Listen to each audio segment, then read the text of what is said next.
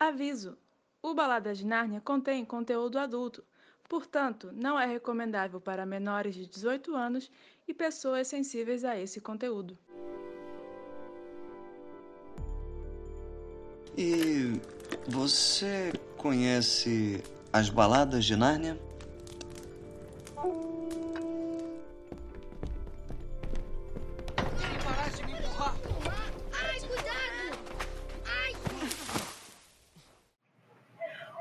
Do lado de cá, bem-vindos ao podcast Balada de Nárnia, o podcast dedicado a analisar as crônicas de Nárnia de C.S. Lewis, livro a livro, filme a filme e série a série. Eu sou Júlia Capuano, sou a host de hoje, e estou aqui com o Thiago José, meu co-host. Tudo bem, Thiago? Saudações narnianos e narnianas! Eu sou o Thiago José e estou super empolgado para co-hostear o episódio de hoje. Eu fui passar na catraca do terminal de ônibus para vir aqui para gravação e agora eu estou numa praia maravilhosa. Será que eu estou em Alagoinha? Cuidado para você não, não perder sua lanterna, hein? Já é perdi a minha. verdade. Estamos aqui com a nossa Narniana Claudiane. Olá, eu sou a Claudiane. Fique com a trompa. Faz que você precisa me chamar de novo. Bater de cílios, bater de cílios. A trompa dos cílios. A pior cantada que eu já vi na história. Estamos também aqui com a Maísa. Tudo bom? Ai, que saudade de vocês! Estou aqui só para passar um pano pro casal Caspian e Pedro. Ah, vocês acharam que ela ia falar Caspian e Suzana? Não. Achou errado, otário. É que a Maísa tá, tava muito ocupada com os contratos dela, quebrando contrato com o SBT, assinando com Netflix, tá tipo assim. É, tem sido um início de ano bem conturbado, vou admitir pra vocês, viu? É, agitadíssima. Estamos também aqui com o Gabriel. Tudo bom, Gabriel? Olá! Eu vim aqui junto de um lobisomem e uma bruxa passarinha pra trazer a Tilda Swinton de volta. E é isto. Uma bruxa Não passarinha. me atrapalhe, não me atrapalhem que eu quero ela. De volta. Amo. Temos hoje também a participação ilustre daquele que tanto nos ajuda com a identidade visual do podcast e das redes sociais, não é mesmo? O queridíssimo Edipo Barreto. Tudo bom, Edipo? Olá, gente, tudo bom? É uma honra estar falando com vocês. Ah, Que fofinho. Essas artes maravilhosas que vocês veem, o Édipo produz pra gente e fica muito legal. tem biscoito pra ele. Então, Edipo, normalmente quando a gente tem um convidado aqui no, no podcast, a gente faz uma, uma sabatina, não é mesmo? A gente queria que você se apresentasse um pouco. Fala seu nome. Bom, seu nome todo mundo já sabe. Mas quantos anos você tem? O que você faz da sua vida? Amo essas entrevistas ping-pong. Deus, uma cor. É Xuxa Park total. Então, o meu nome é Edipo, é, eu tenho 32 anos e sou publicitário. E me intrometi para fazer as parte visual do podcast, que a gente conhece- conheceu lá através do Estação, né?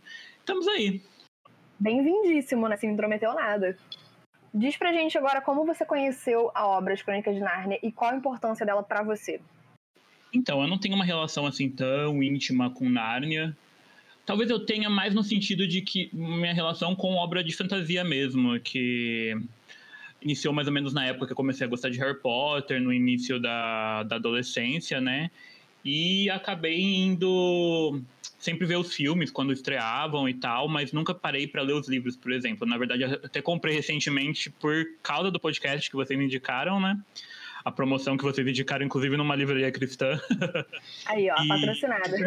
Hipocrisias, não, as hipocrisias. Patrocina nós! Livraria da família, não sei, algo, algo do tipo, né? Eles lucram muito com a gente. comprei nessa, promo- comprei nessa promoção, né? Eu compro, mas ainda não comecei a ler. Enfim, então eu sempre ia ver os filmes e tal, mas acho que eu até acabei não lendo os livros antes, justamente porque, mais ou menos nessa época que eu comecei a gostar de Harry Potter, também foi aquela minha época meio rebeldezinho, adolescente ateu, sabe? Então, tipo, fiquei sabendo dessas. dessa, Esses paralelos. desses paralelos e falei, ah, não, prefiro não. Aí eu, é, você foi lá ler Pumo, né? né, aí eu já, eu já fui pro Fronteiras do Universo oposto, sabe? Lacrou todo. Eu amo. Então eu vou pular a pergunta de qual é o seu livro favorito, já que você, que você ainda não leu, né? Mas qual é o seu filme favorito das Crônicas de Nárnia? É o primeiro mesmo. Cancelado, tá aqui no Príncipe Caspian, aquelas. Obviamente, né? Brincadeira, o melhor filme mesmo é Leão e a Feiticeira, não estamos aqui para, para defender Príncipe Caspian. E qual é o seu personagem favorito ou passagem favorita da, da enfim, para você da trilogia, né, dos filmes? Agora eu, eu realmente vou ser cancelado, porque eu sei que vocês não gostam tanto dela, mas meu personagem favorito é a Susan. Ju, corre aqui. Ju, corre aqui. É, não, não vai dar não. Não, mas assim, eu acho, o, a gente acha o debate em relação a Suzana bem, bem interessante. Uhum, né? É, Interessante. é, o, que, o que é feito com ela no livro é que é meio complicado, né? Eu não sei o que é feito com ela no livro. Mas eu me identifico aí. bastante com a personagem, sei lá, coisa de irmão mais velho, de ser a pessoa, o chato do rolê que quer voltar antes da balada, sabe? Sou eu, eu mesmo. Tá certo. Então agora vamos passar para a discussão sobre o filme Príncipe Caspian, não é mesmo? E vamos à introdução, né? As Crônicas de Nárnia, Príncipe Caspian é um filme britânico-americano produzido pela Walding Media, que é aquela que tem a intro com a pedrinha jogando no lago. E, o por enquanto, né, ainda é o Walt Disney Pictures, lançado em 2008, de fantasia e aventura. E é baseado no livro de mesmo nome, Príncipe Caspian, que é o segundo livro na ordem de lançamento das Crônicas de Nárnia. E, e também acabou se tornando o segundo filme da franquia, né? E tivemos o que de orçamento? Esse filme teve 225 milhões, que é muita coisa, né? E, Pouquinho, lanche das crianças. e o que aconteceu, né? Flopou, né? Flopou um pouco, triste. A receita total global foi 419 milhões. E, e também tem, teve muitas coisas que se, se discute porque esse filme flopou. Ah, e daí o que se discute é por quê? Porque o primeiro Narnia fez 700 milhões, né? Que é bastante. Ele foi lançado no Natal, que é uma que por muito tempo foi uma época que não tinha muitos lançamentos. Hoje em dia tem, né? A Disney tomou conta do dezembro todo. Mas Total, é. o, é, o Príncipe Caspian foi lançado durante julho, bem no verão, que é o auge dos blockbusters. E muita gente acredita que parte do flop foi por causa disso, né? Porque tinha muita concorrência na época. Foi isto. Pois é. Então, a gente vai agora para a sinopse do filme. Édipo, por favor, nosso convidado. Vamos lá. Um ano se passou desde que os irmãos Pevensey atravessaram o guarda-roupa. Em, em Nárnia, séculos se passaram desde a derrota da feiticeira branca. Agora, os quatro irmãos são levados de volta para encontrar tudo o que conheciam destruído e, perce- e perceberam que Nárnia, que a Nárnia que eles um dia conheceram se, se foi para sempre. Eles chegam para ajudar o jovem príncipe Caspian, que lidera um grupo de narnianos para uma guerra contra, o contra seu terrível tio, Miraz, que governa Nárnia em punhos de ferro. Olha só. Então agora a gente vai falar um pouco sobre os aspectos técnicos, né, da, do filme, não é mesmo? Quem dirigiu esse filme, Gabriel? Conta pra gente.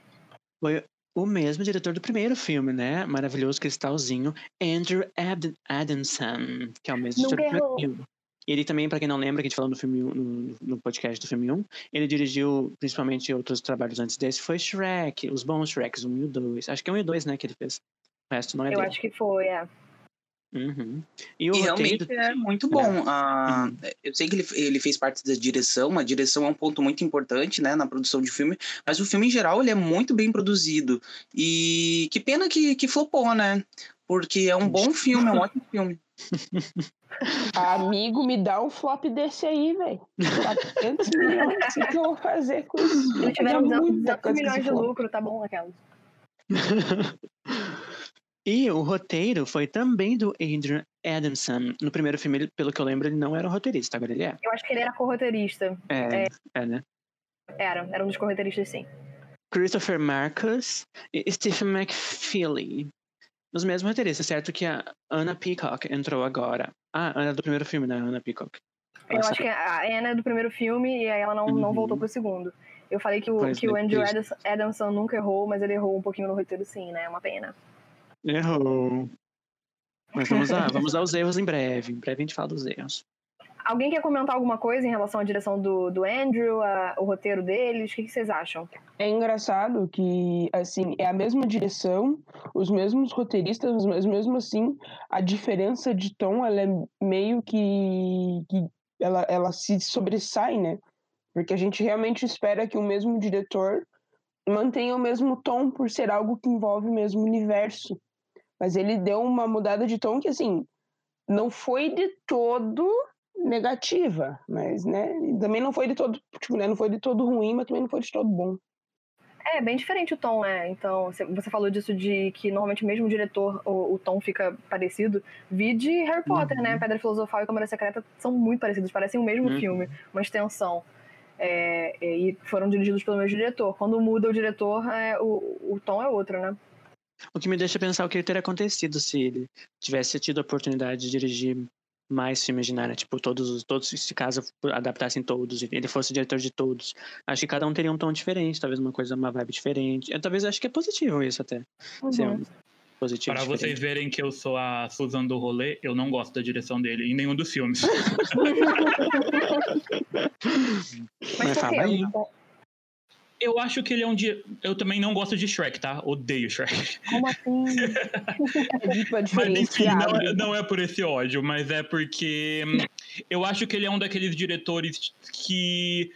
ah, que não é um diretor autoral, sabe? Que, a, que Hollywood contrata porque vai conseguir. eh, os produtores vão conseguir eh, fazer com que o filme seja bem dentro do que eles esperam, eh, mercadologicamente falando, e, tipo, Uhum. não dá tanta liberdade criativa. Então é é um daqueles diretores que, ah, vamos chamar porque ele não é, ah, sei lá, um, um Quaron da vida que vai Uhum. conseguir fazer uma coisa super Uhum. autoral, entendeu? Tipo, vai com ele que ele fica dentro do seguro, não tem erros, Uhum. garantia de lucro. Não trabalho, né? Exatamente, Ah, é. exatamente. É, tipo o, o Yates, né? Que. Harry Ah, mas ainda prefiro ele do que o Yates. O Yates é muito pior. Com certeza, porque o ranço do Yates, ele existe. Ah, agora eu fiquei assim- sonhando de ter um, um diretor bem autoral pra fazer na Netflix uma coisa bem diferente, uma coisa bem legal. É, eu acho que faz sentido é, isso que, que o Edgo comentou. Eu, eu- eu concordo, assim. Eu, eu acho a, a direção dele ok, mas, tipo, realmente não, não é muito ousada, né? E as coisas que a gente mais elogia em, em relação, principalmente ao primeiro filme, que a gente falou no, no episódio sobre o filme da Feiticeira Guarda-Roupa, é mais uma liberdade, não, é- não digo liberdade, mas mais uma, um dedinho da direção de arte, né? Que colocam vários easter eggs, várias referências super legais a- Uhum. aos livros e tudo mais, que é, que é bem interessante, né? É, e também se pensar a Anna Peacock, a roteirista, ela acrescenta muita coisa ao canon, digamos, à, história de Narnia, que a gente sempre fala que supera o livro, o primeiro filme. Então acho que muito Uhum. do que a gente gosta tanto, assim, é talvez mérito dela como roteirista. E como ela saiu aqui, talvez, por isso que tem umas coisinhas que a gente não gosta. É possível.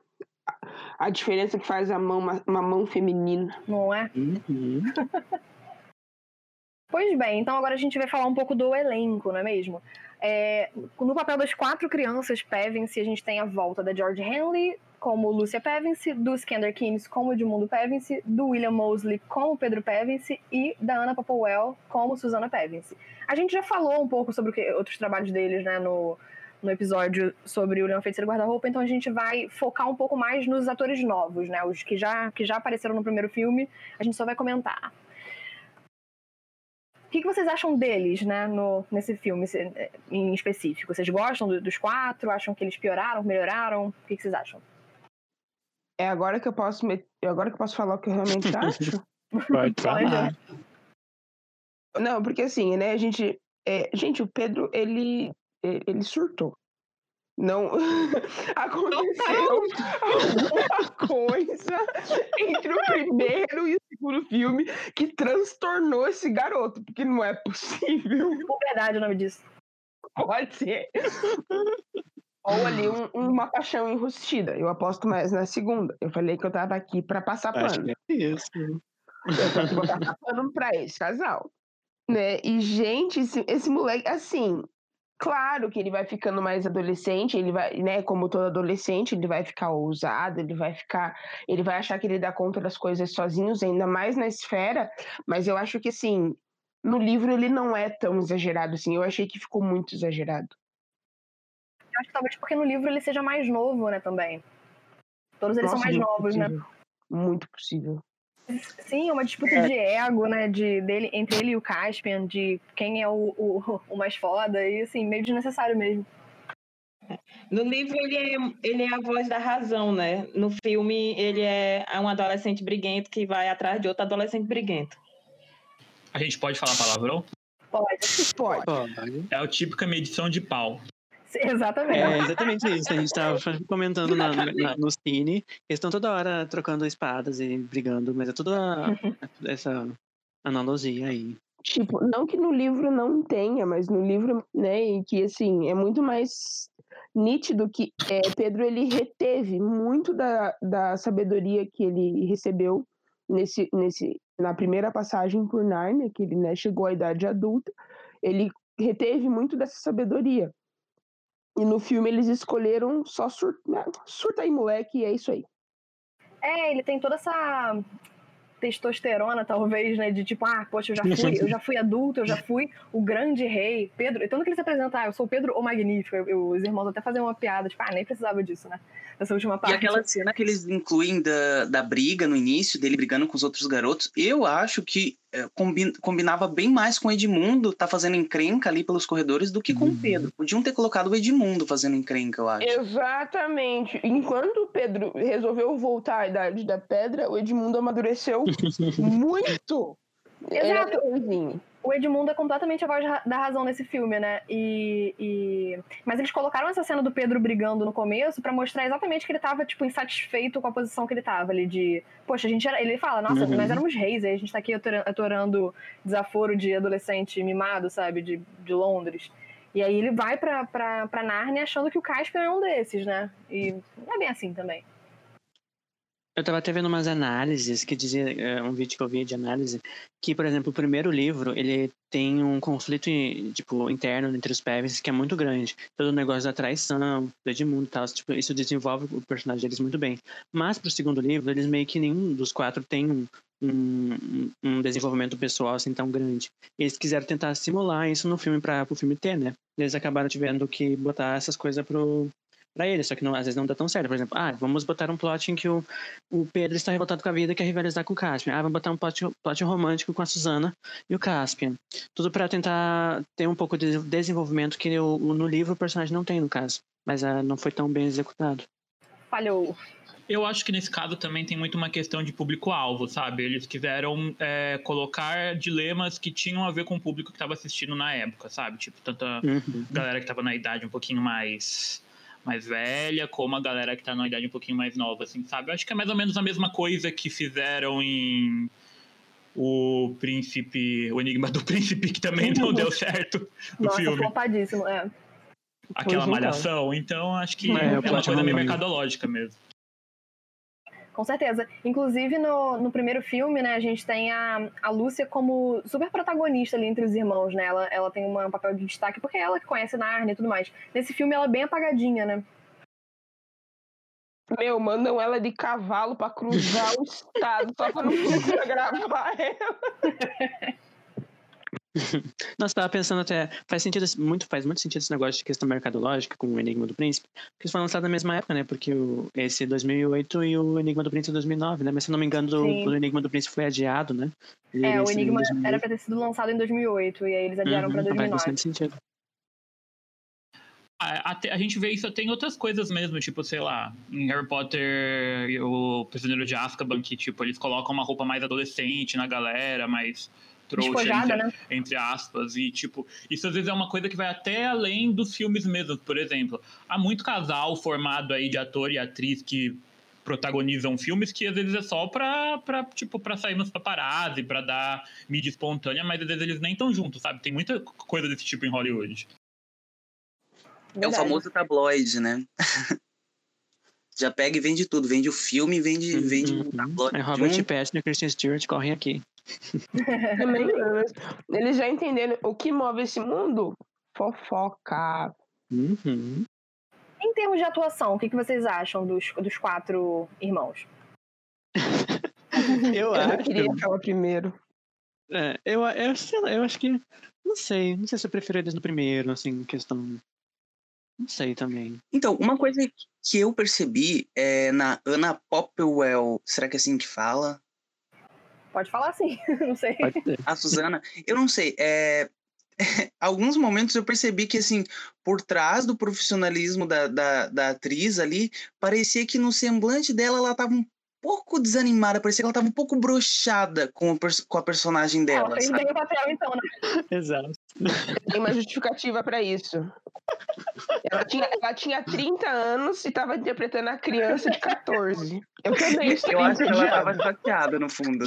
Porque tem momentos que que é só ela olhando assim, sabe, chateada. E daí parece que até a direção falou, fica chateada ali, olhando, sabe? E parece que isso um tá- pouco. Suzana tá meio de saco cheio mesmo, é atriz também. Mas é isso. Então, a gente tem no papel do Príncipe Caspian o ator Ben Barnes. O Ben Barnes, antes de, de estrelar no, no- nas Crônicas de Nárnia, ele já havia feito uma, uma aparição no filme Stardust, Mistério, Mistério da Estrela, que é baseado né, no, é no livro ou na, na HQ do Neil Gaiman? Eu não sei. É no livro do Neil Gaiman, no livro. No, livro no livro do Neil Gaiman. E olha só o crossover, Neil Gaiman, que é fãzinho, fanboy de, de Nárnia, Uhum. escreveu um conto que a gente Fanfiqueiro futuramente de falará, né? Vai falar da fanfic dele em breve. Em breve. Isso foi em 2007, né? O, o Stardust. É, ele fez o papel do jovem Dunstan Thorne. Eu não lembro dele no filme, sinceramente. Eu vi o filme há muito tempo atrás, não lembro mesmo. Eu acho que ele faz o pai do protagonista no flashback. Isso, quando ele tá. É bem no comecinho, é só uma participação real. Eu vou ver se eu acho uma imagem que eu vou mandar aqui no grupo pra vocês verem. Mas eu- é, eu- a história tá fresca porque eu assisti nas minhas férias esses dias, passou na sessão da tarde. Arrasou. Então, aí ele fez Nárnia, né, em 2008. Após Nárnia, ele foi o Dorian Gray, na adaptação de O Retrato de Dorian Gray, em 2009. Alguém quer... Eu sei que alguém com certeza quer comentar esse filme, né? Eu vou comentar pelo Felipe, então. Ele não tá aqui. É, é- é icônico, né? Maravilhoso. E, e já começa a saga de, de Ben Burner sem roupa e para as pessoas apreciar como isso aí. É Isso. É, e em 2010 ele reprisou o papel como Caspian no último filme produzido- é, da série produzido pela Walden Media, né? O A Viagem do Peregrino da Alvorada. O Ben participou também de outros filmes, é, até, né, filmes menores, assim, enfim, participações não muito expressivas, até ter um papel de destaque na série Westworld, em 2016, em que ele interpretou o Logan Delos, que é o filho do dono do parque Westworld, né? Que ele tá muito bem, nossa, eu gosto muito do, do- da atuação dele na, em. Westworld.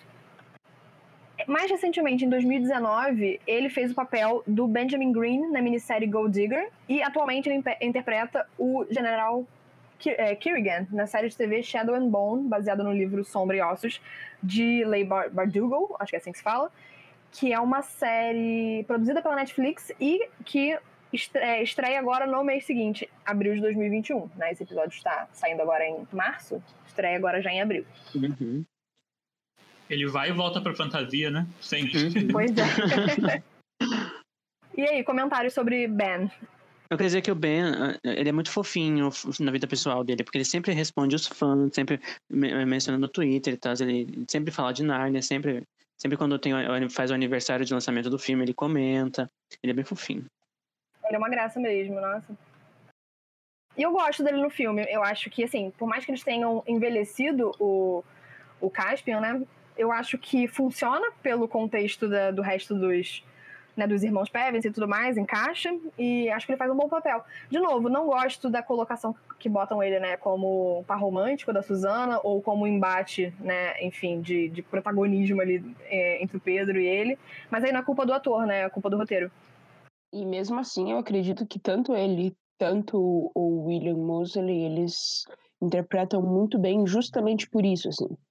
Porque se a proposta do diretor era mostrar essa, essa rinha adolescente, eles fizeram esse papel sensacional. Com certeza. Mais alguém? Não, só queria dizer que ele era crush. Sim. Eu queria dizer também, falando nisso, que pra mim ele a- atingiu o auge de beleza no Viagem do Peregrino da Alvorada, que ele está quase lá. Mas já tá É a Barba. Uhum. Sim! Porque no, no Príncipe Caspian ele tá com o rostinho ainda de Uhum, de jovem, né? bebê. Bem jovem. Mas eu queria deixar registrado que ele tem um cabelo muito bonito. É verdade. Então, eu, eu não, não, achei, não, não acho esse ator muito bonito, não. E eu também não, não, não fiquei tão maravilhado com a atuação dele. Mas é um ótimo ator, de qualquer Cancelado. maneira. É que assim, eu como, né, meu coração ele é do William Moseley já faz um tempo. É Então eu entendo, né? Não vou julgar, né? Mas ele não é de todo feio. Ai, gente, parem, Não, né? é todo Deus, feio. vem todo feio. Me respeita. Dá pra perder meia horinha, dá pra perder meia horinha. Dá, dá, dá desperdiçado ali num tempo, não é possível. Fala sério. Meu Deus do céu.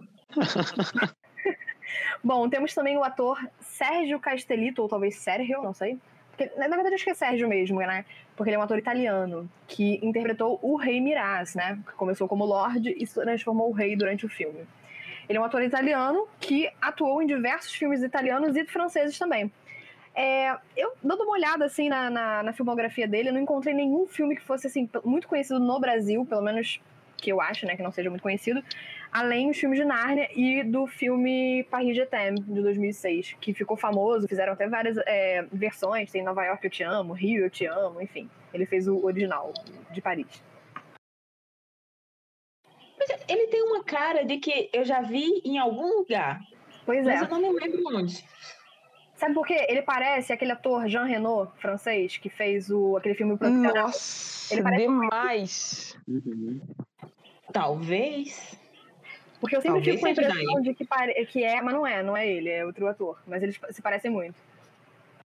Aquele que fez a. Não. é- Que fez o da 20. Ah, sim.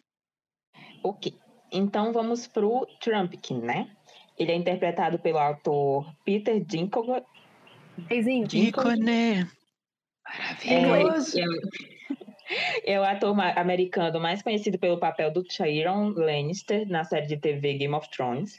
O Dinklage ele também participou de filmes como X-Men, Dias de um Futuro Esquecido, como o Dr. Bolivar Trask em 2014 e Pixels de 2015. Mais recentemente, lá por 2017, ele fez o papel de James no filme indicado ao Oscar, Três Anúncios para um Crime. E em 2018, o personagem Eitri em Vingadores Guerra Infinita. Era o anão gigante.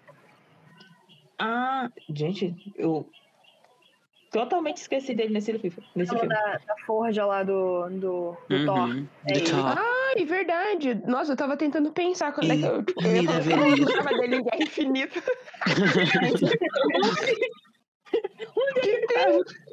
Ele faz o anão gigante. Gente, Ih, esse ator é muito bom. Durante, durante um, o filme, eu achei que eu ia ter ficar tendo, tendo lembranças sobre o personagem do Tyrion, mesmo que o Tyrion tenha sido interpretado por ele depois desse filme das Crônicas de Nárnia, mas olha, em momento algum eu tive isso, e o figurino e a maquiagem do Príncipe Caspian estão excelentes também. Eu diria que estão até melhores do que, do que o, a maquiagem do Game of Thrones. Que a maquiagem tenho do Game of Thrones, eu, eu preciso ser sincero que eu esperava mais. É, vou dar spoiler de Game of Thrones.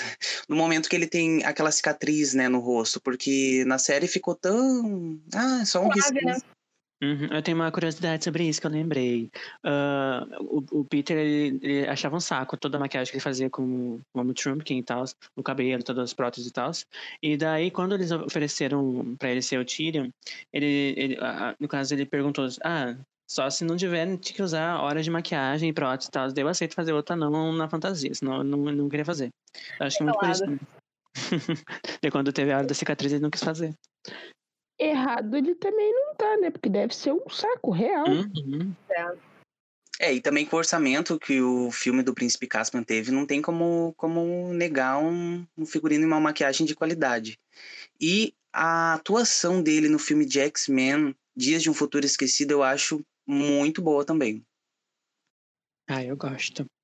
Nossa, demais. É que, na verdade, esse pra mim, ele é um, ele é um dos melhores do X-Men, na verdade.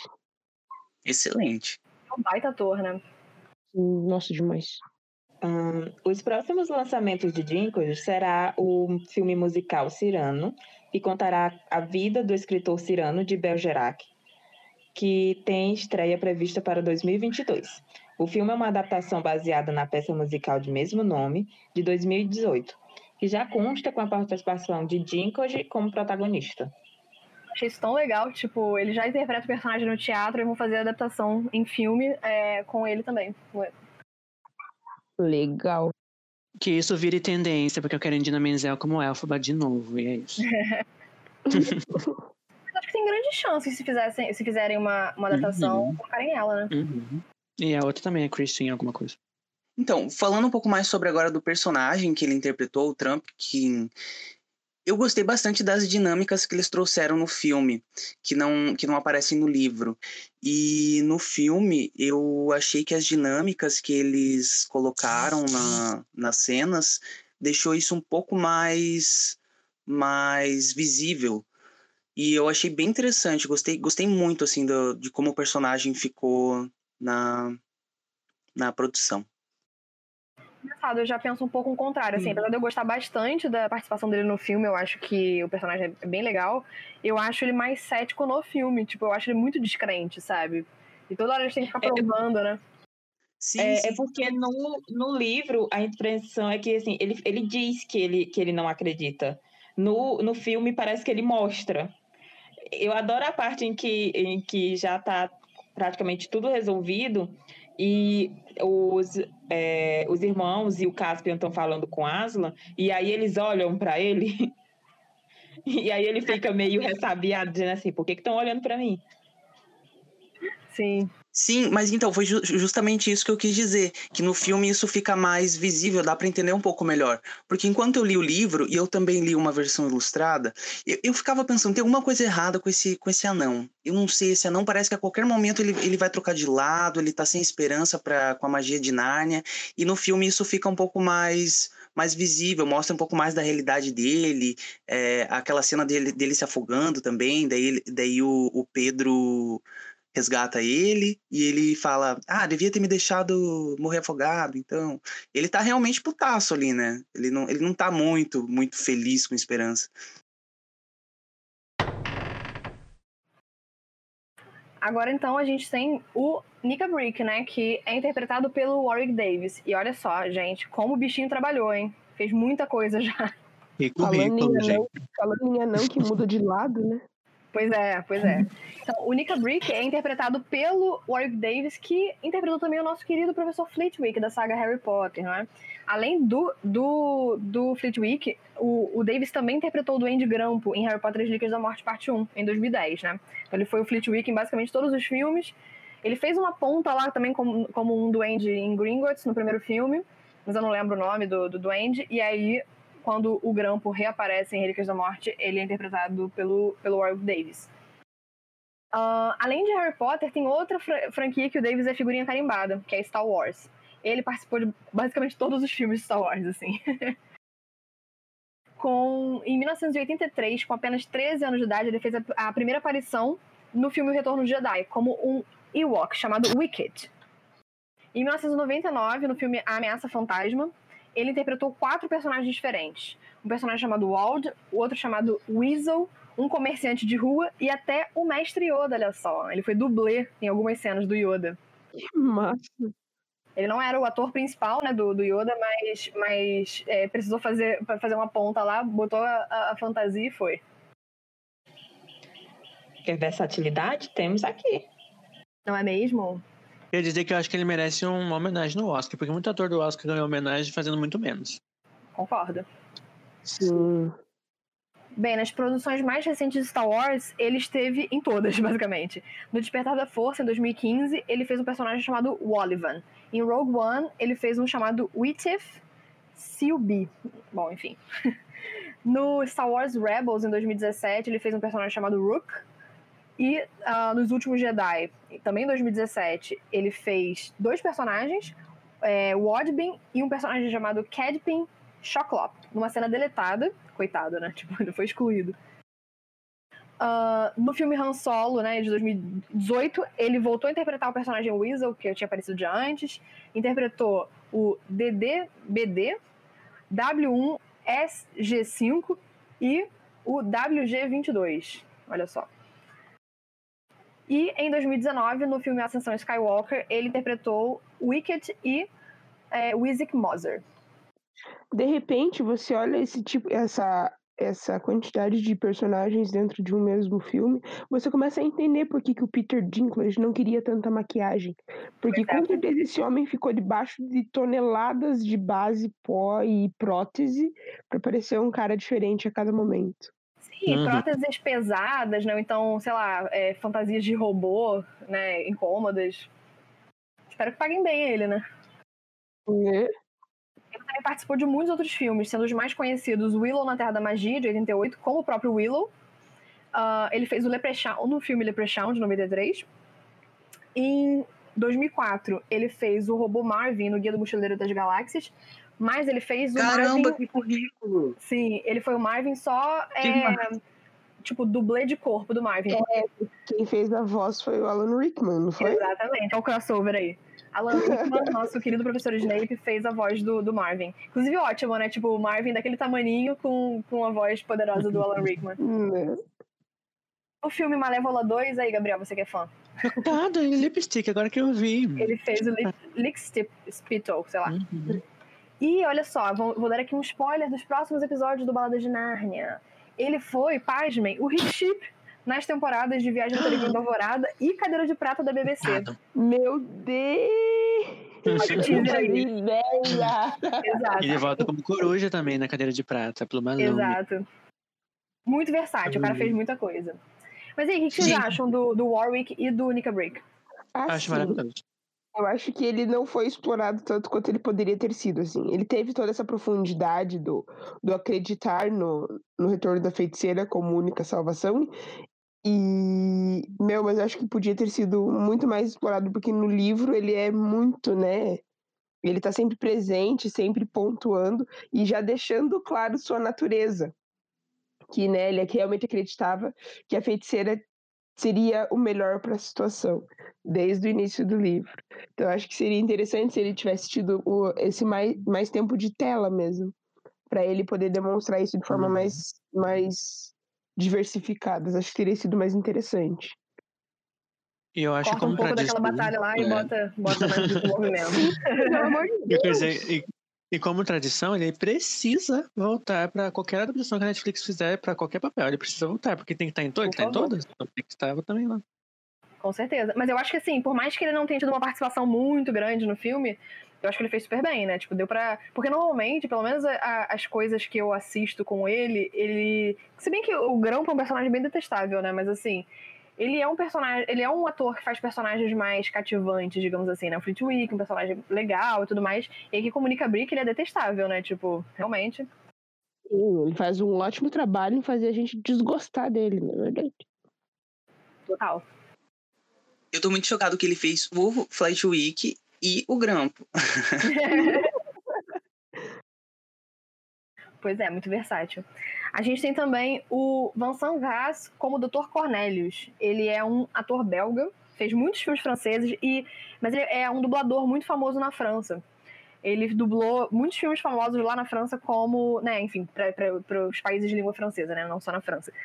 Como Matrix, em 99, Senhor dos Anéis, a trilogia, é, Harry Potter e a Câmara Secreta, Desventuras em Série, Alice no País das Maravilhas, a versão do Ele Tim fez Burton.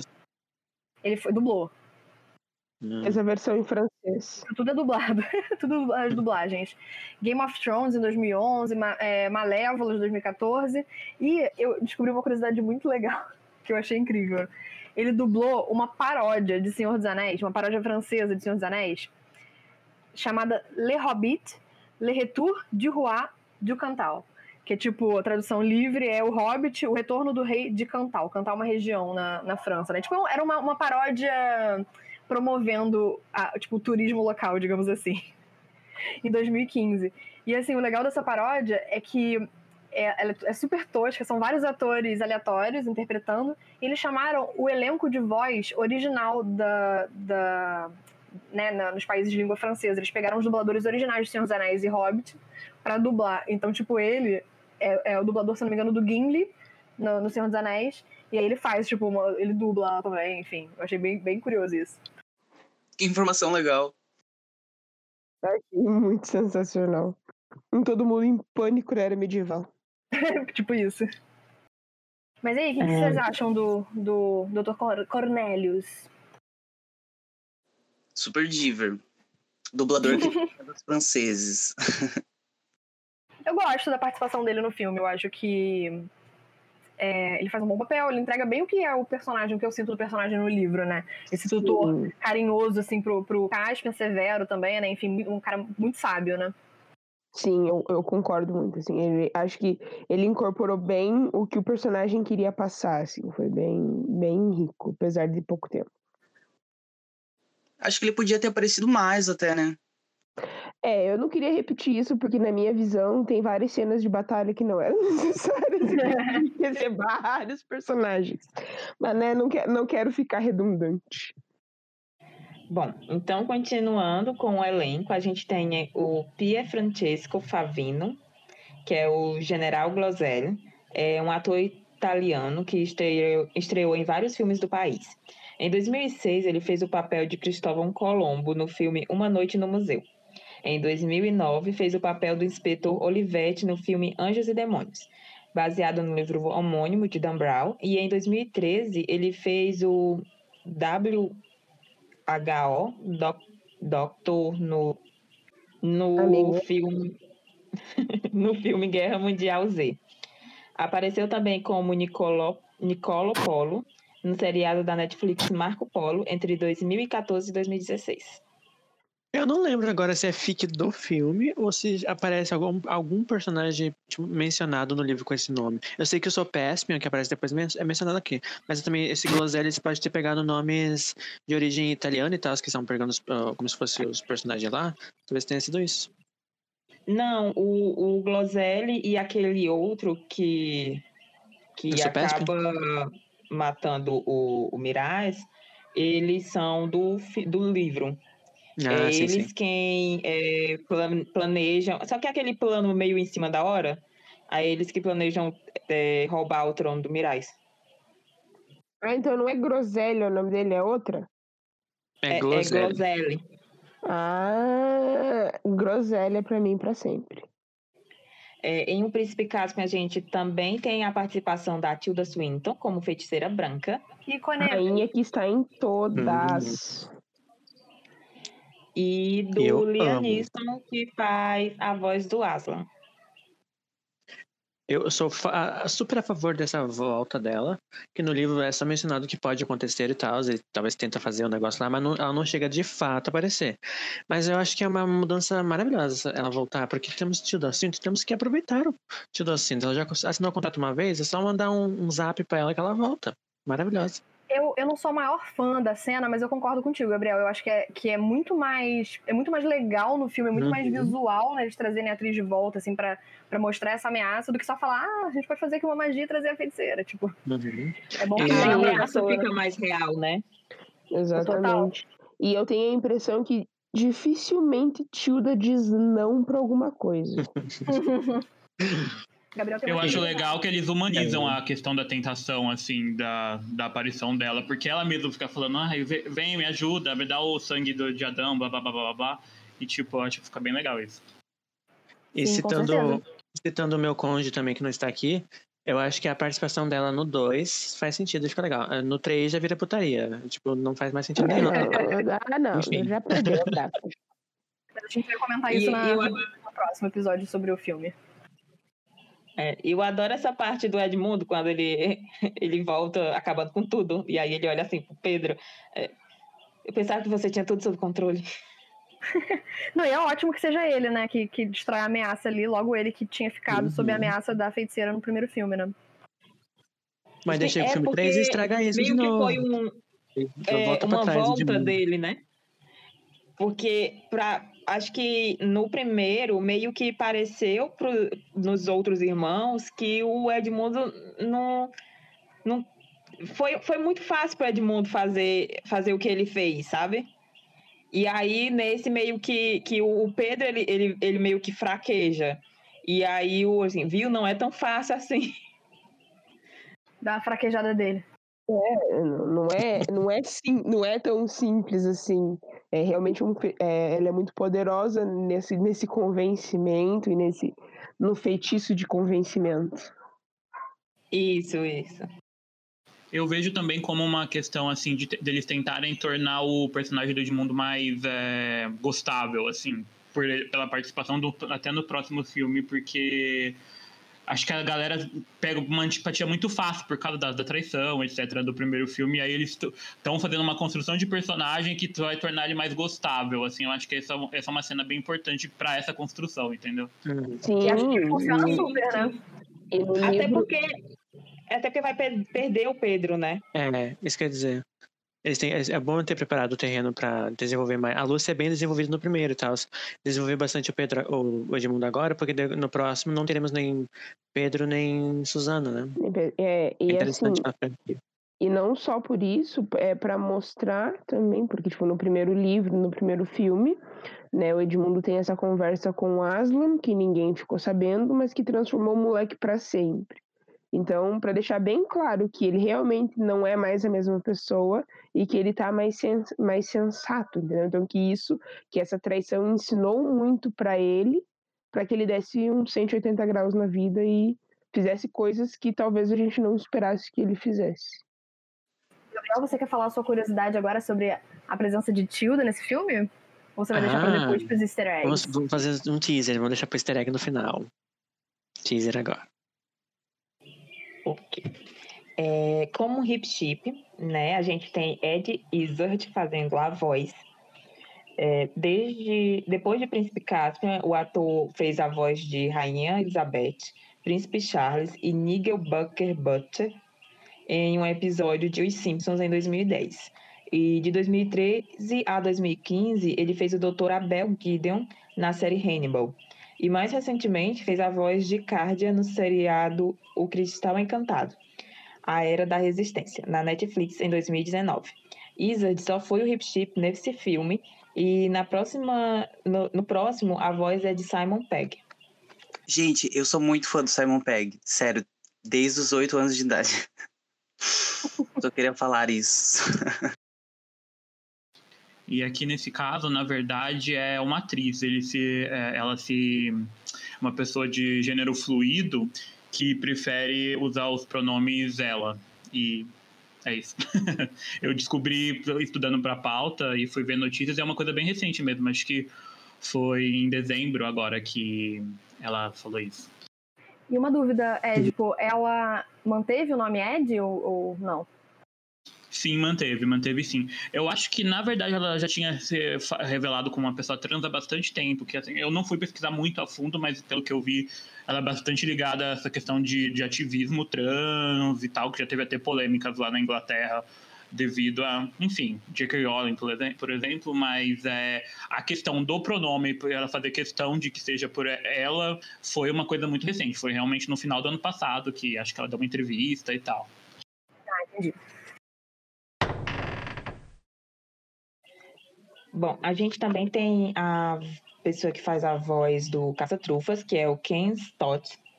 Ele fez o Anão Balin na trilogia Hobbit, de 2012 a 2014. E em 2011 ele foi Steven no filme Um Dia... Um Dia. Em 2016 ele foi o personagem Osp Asglitsevich Bazde- Bazdiv na minissérie Guerra e Paz, baseada no livro de Dostoiévski. Também em 2016 ele fez o filme Café Society como Marty de Woody Allen. Em 2017 foi Erling Monk na série Os Crimes de Fortitude. E mais, recen- mais recentemente, em 2020, ele foi o professor Wade no seriado The Views. O que, que vocês acham da, da presença do Caça-Trufas? Eu acho que. A gente acabou até não comentando muito do, do Hip Chip, né? Eu adoro Hip Chip. Maravilhoso, icônico. João vai ficar sentido que a gente não deu mérito pro personagem favorito dele. Né? Caraca, que vacilo. Pois é. Não, assim, eu acho o CGI deles legal, assim, tanto do Hip Chip quanto do, do Caça-Trufas. É, o pessoal tava comentando, né, enquanto a gente tava assistindo o filme é, junto, que o Hip Chip muda um pouco de tamanho, né, do- desse filme pro Viagem do Peregrino, né? Isso mesmo, nesse primeiro filme ele tem 55 centímetros, segundo o diretor disse. E no, no outro ele, ele passa de um metro, um metro e pouquinho, no, no Viagem do Peregrino do Alvorada. Essas são decisões Arrasando. ar- artísticas e tal. e também porque mudou a artista que desenhava o Chip. E mudou o, o estúdio também de, de VFX. Não, Um rato que cresce com o tempo. Cresceu. Eu gosto, como eu falei, eu gosto do, do CGI deles, acho legal. O trabalho de voz também é, é, bacana. É aquilo, o Simon Pegg, que faz a voz do, do Hip Hip no próximo filme, ele é mais. A voz dele é bem marcante, né? É bem, é bem icônica, assim. Ele é um, um ator bem conhecido e tudo mais.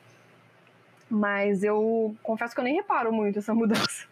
Eu nunca reparei que minha infância toda vi esses filmes dublados e na dublagem é o mesmo, no 2 e no 3.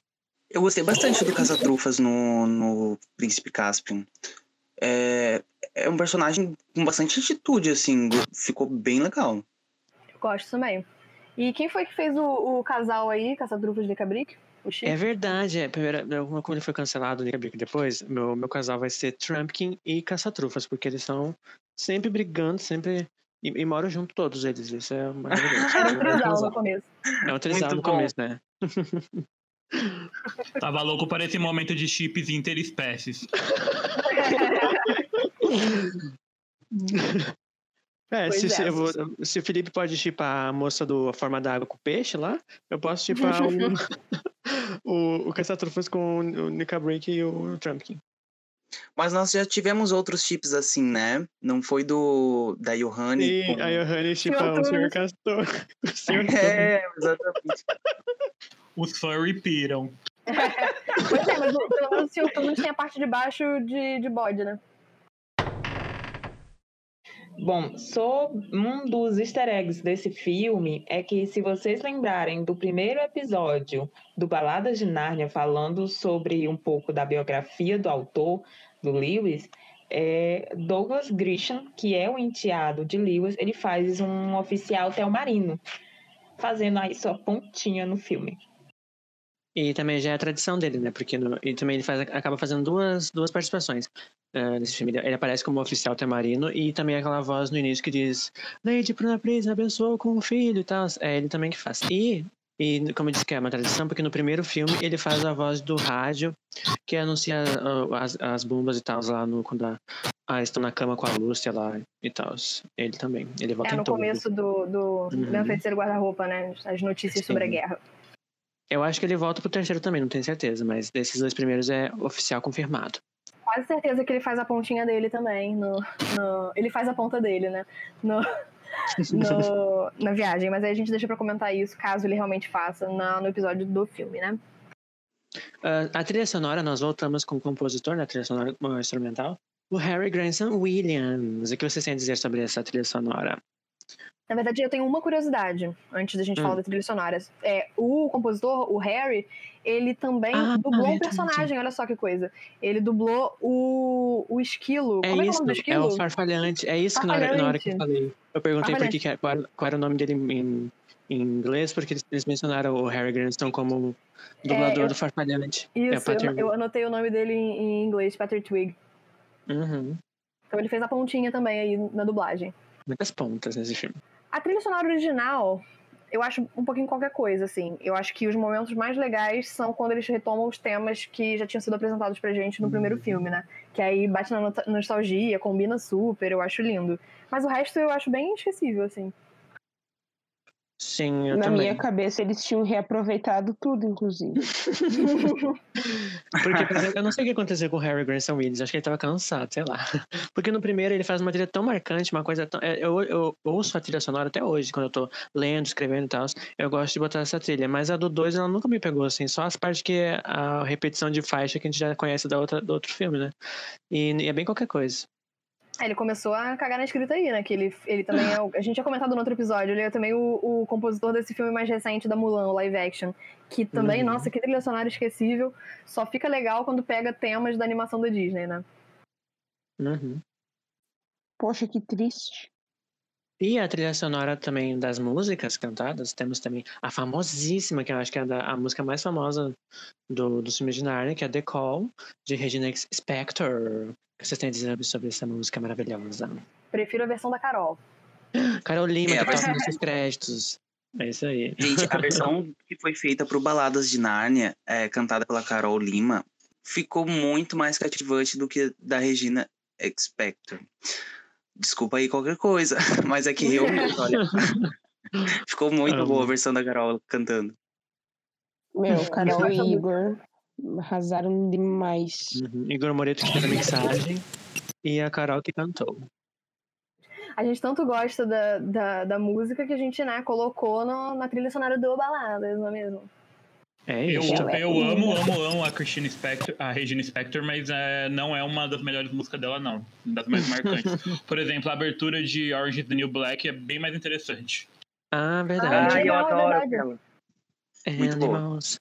Eu nunca nem sabia. Eu não sabia Eu dela que- também. A abertura do Orange is the New Black eu achei que era da Kate Nash. É da Regina Spector, então. Sim, a Regina Spector. E a outra música que temos, logo depois dessa, essa The Call toca durante o filme mesmo, e, e, emenda com os créditos. Eu ia comentar que a, a música The Call, a letra, combina super, né, com a, com a, a Uhum. mensagem de Nárnia, que é quando você, quando Uhum. você me chamar, eu vou voltar. Não, não precisa se despedir, porque é isso, né? As crianças vão embora, mas elas voltam. Algumas, né? Enfim. Pedro As Suzana porque voltam. E a outra música que temos logo em seguida de, de- dessa trilha é Dance Around the Memory Tree, do Oren Lavigne. Eu, eu vi boatos que a Maísa tem algo a falar sobre Oren Lavigne. Gente, eu amo esse garoto, misericórdia. Ele faz umas músicas muito boas. E o pior, porque eu conheci ele, não sei se ele faz música de algum filme, de alguma série, não, não, procurei também. Mas eu só conheci ele por causa da música do Príncipe Caspian que ele faz, que eu acho ela muito boa pra gente só, só relaxar. Eu nem lembro da música, Raquel. E a, e a terceira música dos créditos é This Is Home, que eu amo demais. É minha segunda favorita, depois de The Call, é This Is Home. E é uma banda, né? Sweetfoot é uma banda, só que depois eu fui descobrir que eu queria saber mais dessa, desse, desse, dessa banda, mas as outras músicas não me chamaram tanta atenção porque eles são uma banda gospel e tal. Mas a This Is Home eu amo.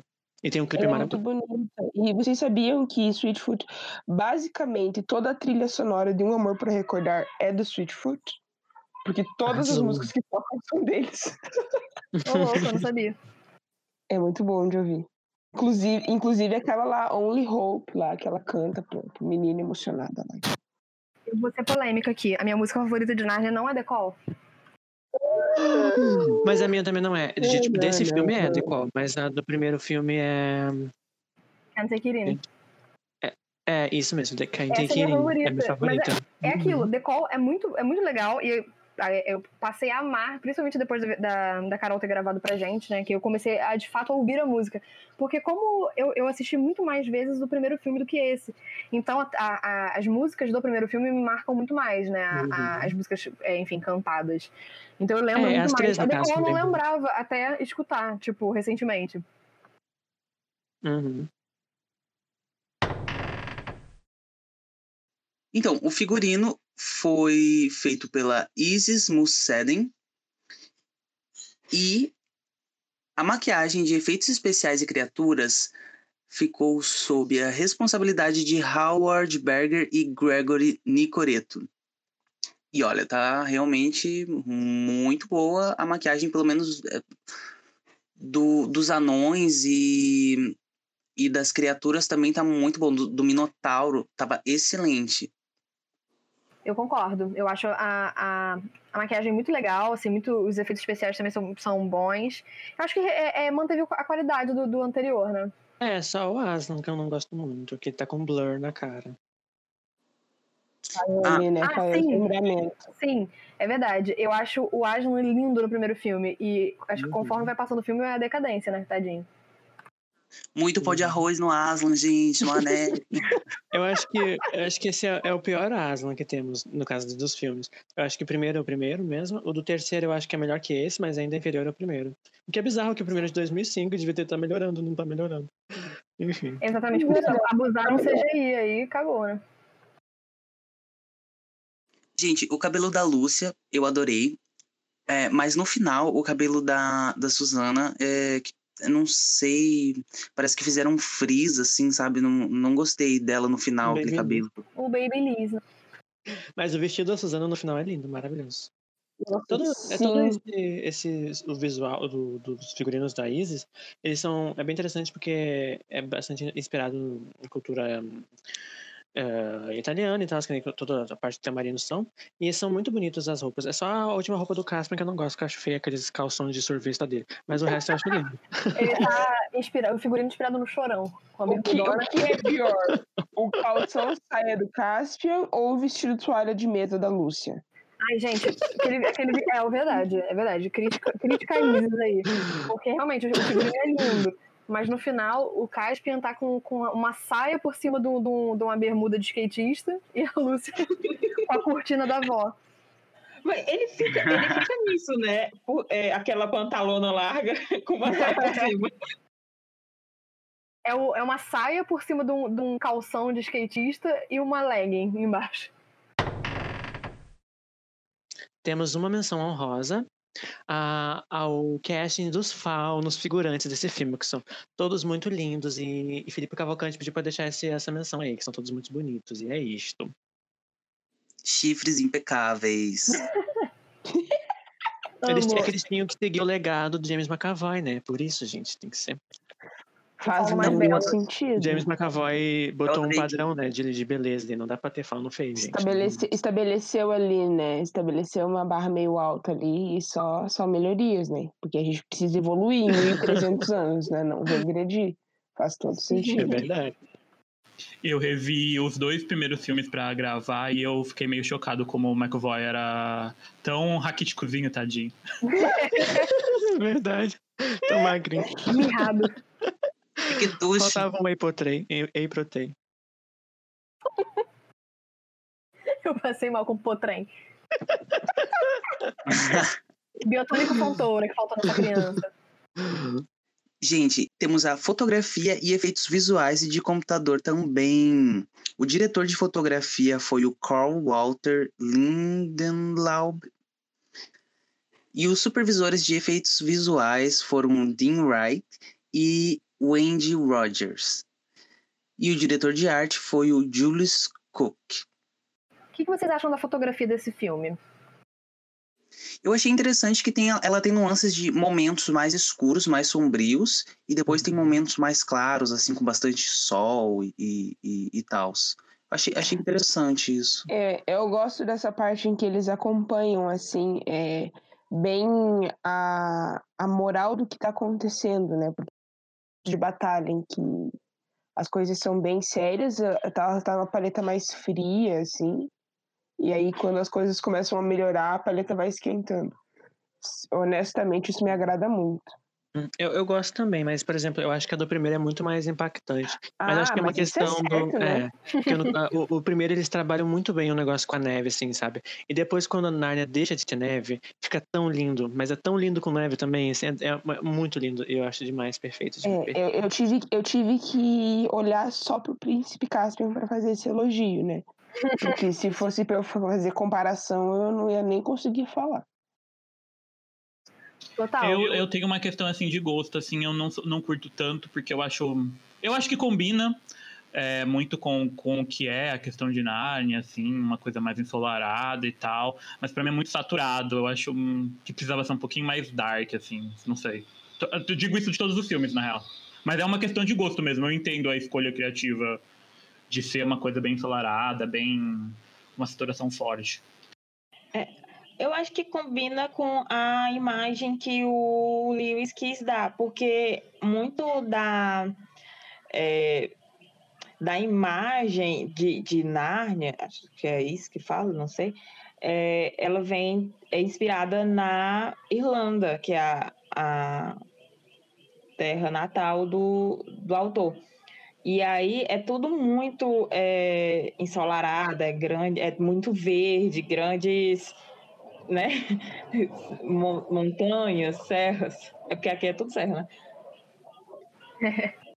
Sim, o, o, campo verde, né? As planícies, né? Sim. Aí eu acho que no, nos filmes mostrou bem isso.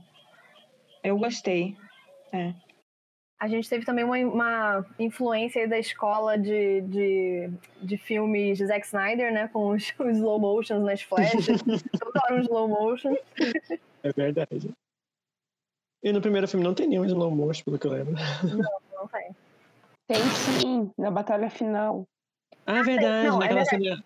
A feiticeira e o Pedro, né? Ele, ela joga umas espadas, ele vai cair pra trás. Tem o Matrix dele, né? O Matrix dela. né? Aham, o Matrix dele. Sim. Bem mel- né, daí, ma- ma- melhor colocado, digamos assim, né?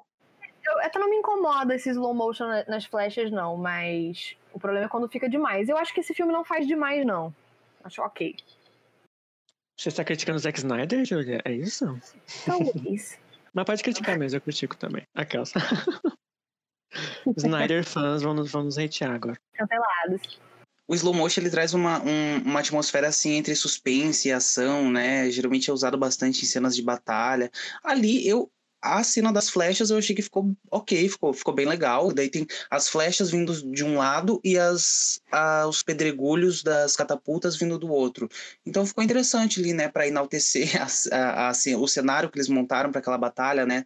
Inclusive que eles fizeram aquela parte debaixo do chão que, que vai se quebrando toda. E isso é uma coisa que no livro não tem, né? Essa parte aí eu acho, eu acho meio. Embora seja uma estratégia interessante de batalha, me pareceu meio suicídio, porque, tipo, eles vão quebrando, mas eles estão lá embaixo ao mesmo tempo. Como eles saem?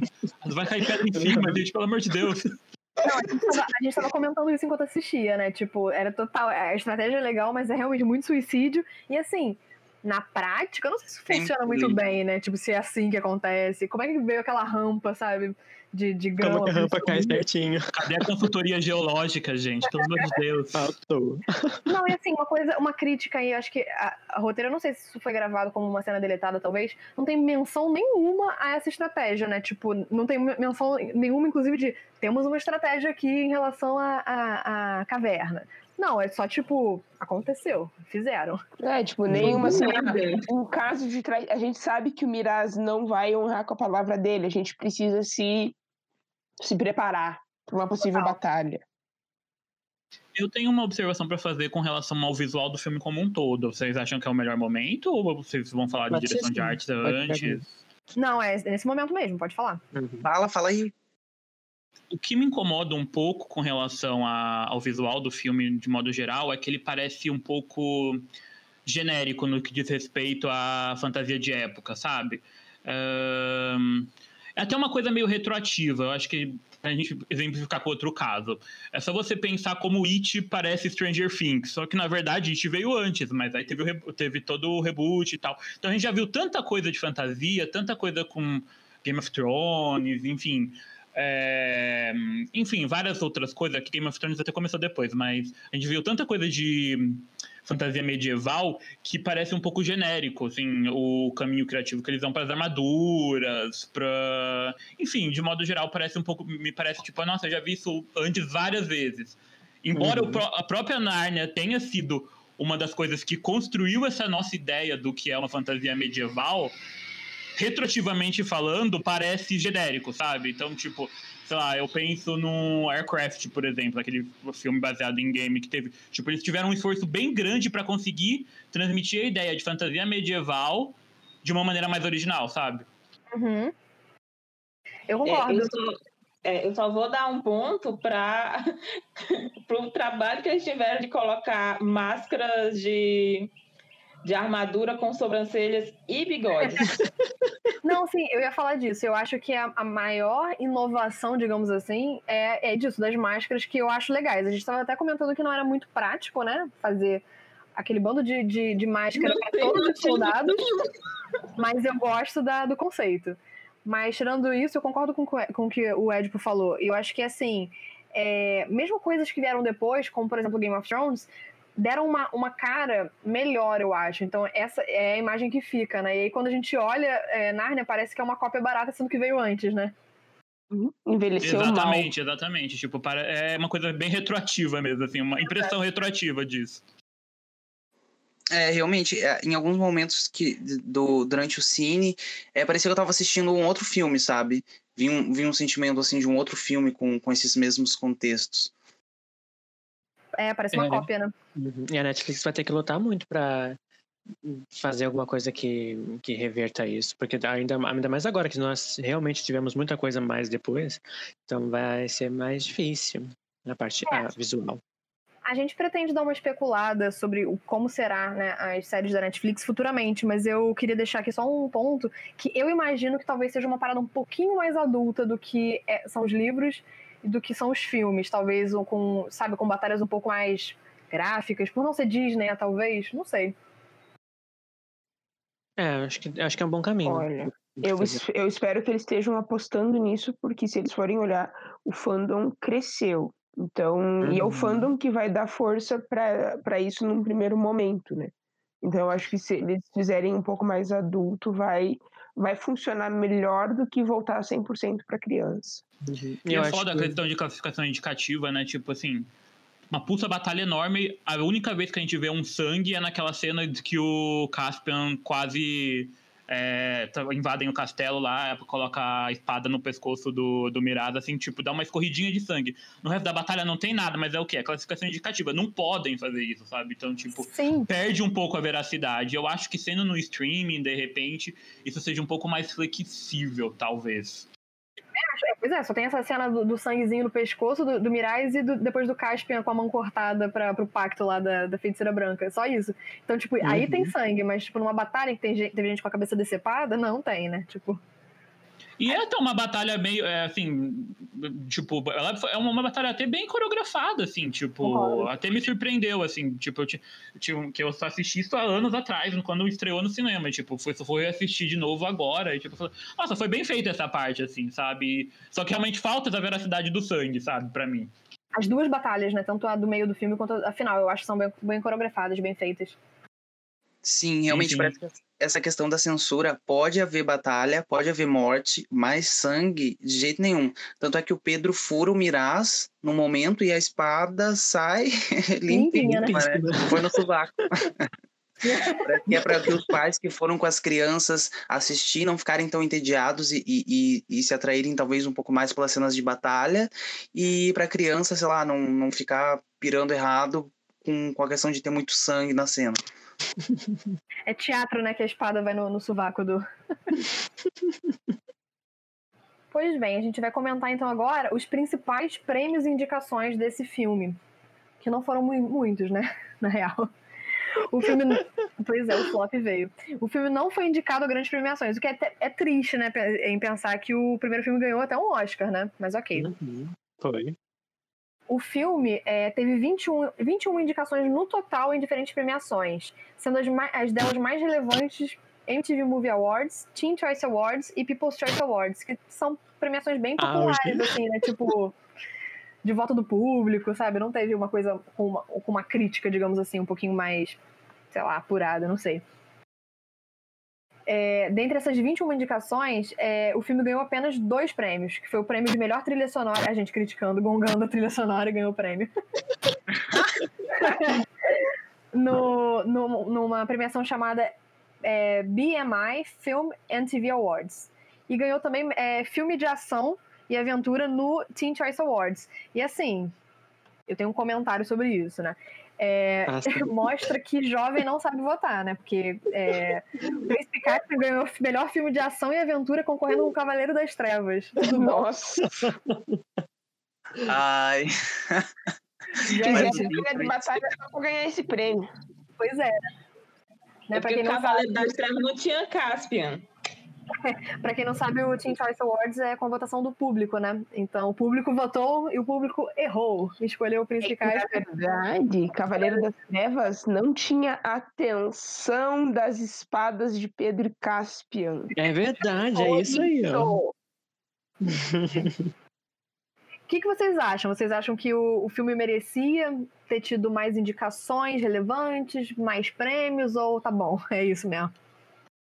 Olha, eu como uma pessoa frustrada com os grandes prêmios do cinema mundial, do cinema hollywoodiano, já tô acostumada aos filmes que eu acho bom não ganharem, os filmes que eu não vejo nada demais ganharem. Então, eu acho que ter sido indicado por MTV Movie Awards e o Teen Choice Awards é, já dá um bom agito assim pro né, pro, pro filme, porque são, são premiações bem, bem movimentadas. Inclusive, que saudades do MTV Movie Awards, eu adorava acompanhar. Era tão legal. Eu acho até curioso ele ter sido indicado a essas, essas premiações pops, assim, e ter arrecadado tão pouco dinheiro, né? Tipo, não foi tão popular assim no fim das contas. E mesmo assim ganhou o melhor filme de ação e aventura Uhum. no Teen Choice Awards. Então, tipo, acho que só. Sei lá, só, só jovem viu mesmo, né? Tipo, não, não, não atingiu muito ah, ah, ao público geral, né? Não querendo estragar a. Mas geralmente essas premiações são tudo, compra... tudo compradas, viu? É verdade. O lobby foi feito. Não, as próprias pre- premiações Oscar, Globo de Ouro, tudo, não digo comprada, mas assim, quer dizer, no fim das contas é comprada, né? Porque ganha quem investe mais dinheiro em campanha pra promover o filme, né? Então, por isso que a gente vê muitos filmes aí que não são os melhores, os melhores do ano ganhando Oscar de melhor filme, né? Mas eu particularmente acho que, apesar de eu, de eu achar o filme ok, né? é, eu não gostava quando era mais nova, mas isso no, no final do, do episódio eu comento melhor. É, revendo agora, eu acho que é um filme ok, mas ele não é muito inovador, né? Então acho que não, não, não chama muita atenção pra prêmio por isso. Tipo, ele, ele, ele, ele é acho que é competente no que ele se propõe, mas ele não é inovador, ele não ousa, né? Então. É um, é um filme bem sessão da tarde, né? Em, em comparação ao Leão, o Feiticeiro Guarda-Roupa. É, o Leão, apesar de ter menos batalha, tem um, um que é muito mais épico, né? Eu acho. Eu não sei, eu não sei como é muito o livro, né? Porque eu não li, mas ah, eu acho a, a trama um pouco confusa mesmo, assim. As motivações, a, algumas coisas que pra mim parecem tirada do cu, etc, assim. É, Por exemplo, é, eles ficarem muito presos a determinadas coisas que dão, dão, tem muita chance de dar errada nos planos que eles fazem, sabe? Isso pra mim é uma coisa que, tipo, nossa, como assim, gente? A gente, inclusive, vai comentar agora as mudanças, né? Da, entre a adaptação Porque cinematográfica. no livro, é, no livro não tem a, a parte dos planos mirabolantes. né? Se for parar pra pensar, é tipo, prepara o coração, que agora a gente vai comparar o certo com o que deveria ser certo, não é mesmo? Ai, meu Deus. Porque, né, assim, já começa, o filme já começa dando na nossa cara uma confusão, a gritaria, né, com o nascimento do filho do Miraz e a Literalmente. fuga do cara. Mas você não tá entendendo por que, que aquilo acontece, né? E no livro, a gente começa mais calmo. No livro, a gente começa com os Pevenses retornando a Narnia. Então, as coisas, né? Tem toda aquela, aquela ambientação que mudou, que deixou de mudar, o que, que ficou, né? O que, que sobressai aos olhos das crianças, das quatro crianças, antes de entender a bagunça que tá o reino. Né? Outra coisa que também sobressai muito e que vale a pena ser comentada é a idade do Caspian. Tanto do Caspian, né? A gente já, já esgotou esse assunto, a exaustão sobre os quatro Pevenses, na verdade. Porque no livro ele é uma criança que tenha mais ou menos uns 13 anos de idade. E no livro, no filme, né, ele já tá um pouquinho mais velho ali, com a possibilidade de governar, só não tá governando porque o tio é louco e coisas assim. No filme, a fuga de Caspian é seguida de uma perseguição de soldados tamarismos. E assim, é aquela emoção, você nem sabe, o filme nem começou, você nem sabe o que já tá acontecendo, já tem gente fugindo, gente correndo, e marica, e floresta, e blá blá. E no livro ele foge bem quietinho, ninguém pega ele fugindo. Ninguém. Ele é bem, bem discretinho. Né? E no filme também, o- os Pevenses, quando eles começam, estão numa estação de metrô cheia de gente, aglomeração, terror do coronavírus, né? E a cena é bem longa, bem longa mesmo. Mas a Suzana, ela conversa com um garoto que parece, né, meio afim dela ali. Oi, filhos, tudo bom? E, e o Pedro se envolve numa briga, né? A gente já esgotou também esse assunto. Que é separada por, pasmem, Edmundo. No livro, eles estão numa estação de trem deserta. tá? É só eles Eu acho quatro. que. Eu acho que, por exemplo, acho que fez sentido eles quererem ahn, começar já com, com o Caspian, porque eles, a ideia de ser o Caspian o protagonista. Acho que até que faz sentido, mas como foi é muito. É muito difícil de explicar toda a trama de. de de por que, que, o, que o Caspian tá fugindo, porque tem toda uma linha de. de eh, como é que chama? É, heran- herança. Sucessão, isso.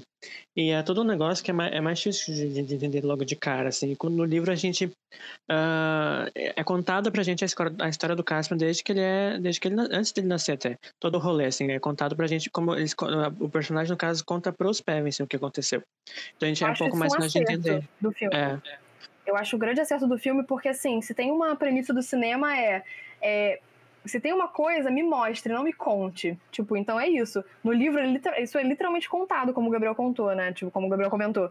É, é contado para os Pevensey quem é Caspian, enfim, a, a treta da, da história de, desse, desse livro, né?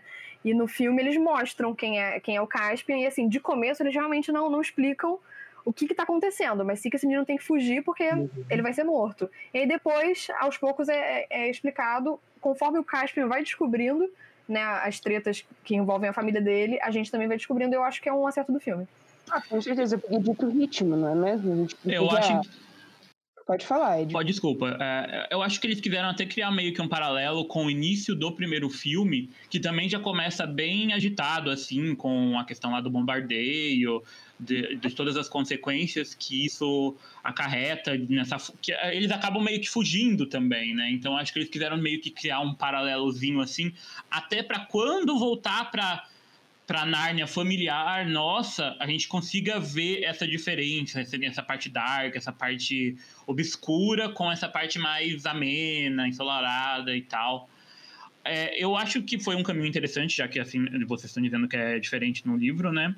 Mas para mim uma coisa que não fica clara como uma, como uma pessoa que não leu os livros é os telmarinos mesmo, assim, sabe? As origens, mesmo que tenha aquela explicaçãozinha no final, para mim não ficou muito uhum. claro isso, assim, tipo, da onde esse povo, sabe? Isso, mesmo eles estando mostrando todo, mostrando e não contando sobre isso, para mim ainda não fica muito claro, assim, como uma pessoa que não leu os livros, entendeu? Uhum. É sobre isso, por exemplo, nos livros, no, neste livro, no caso, Caspian, também não fica tão claro assim o, a origem dos Tamarinos.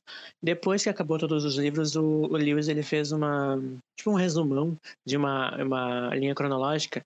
Daí nessa linha ele explica a origem de cada, cada país nos arredores de Narnia. Daí a gente acaba descobrindo que uh, o país onde fica até o mar e também quem habitava lá e como os temarinos piratas, no caso que, a gente, que é citado no filme e no livro, como eles chegaram até lá. Mas isso são informações extras, assim, de expansão de universo.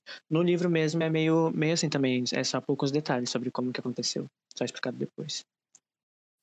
Sim.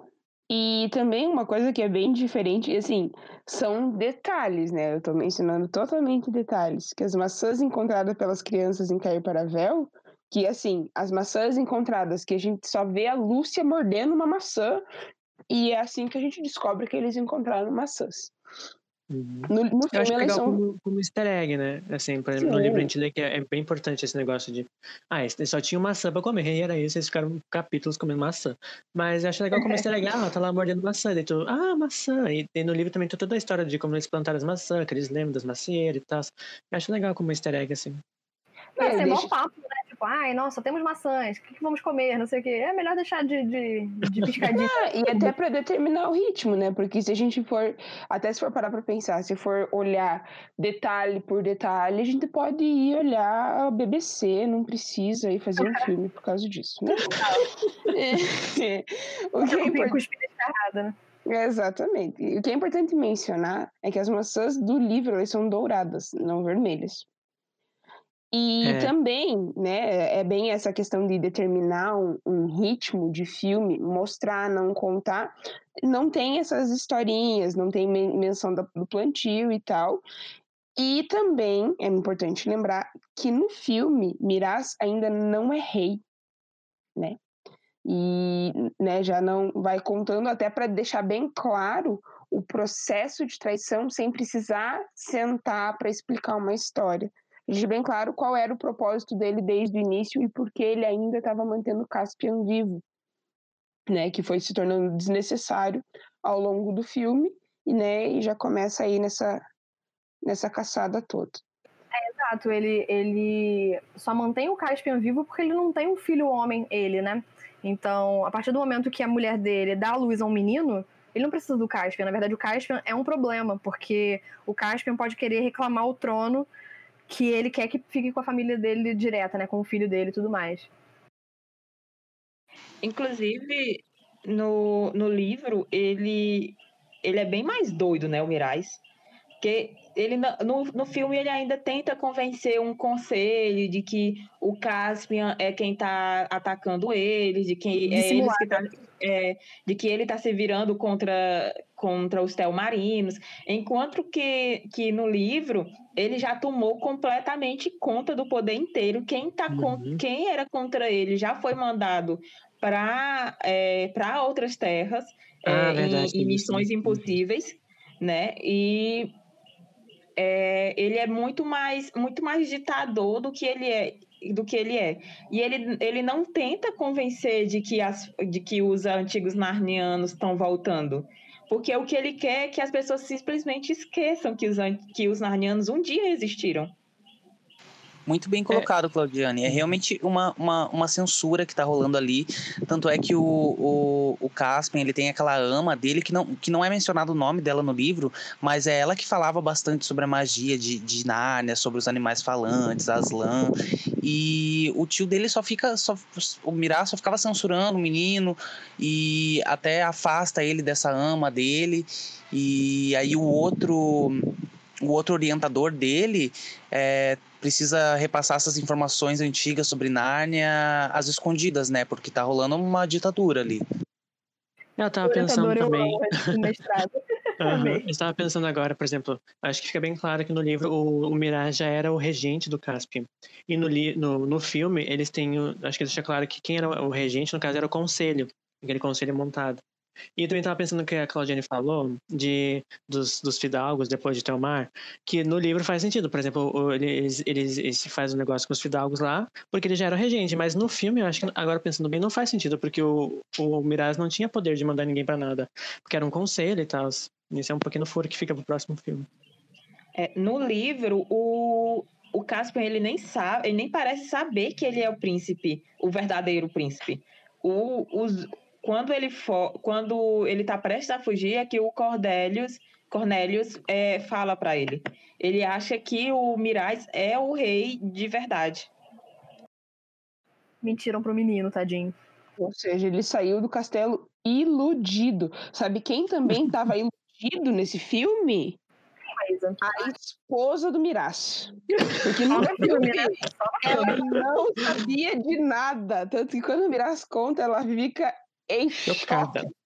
Completamente chocada passada. Chocada passada. E no, no livro, é como uma boa esposa, ela sabe de tudo e apoia tudo, né? Claro, né?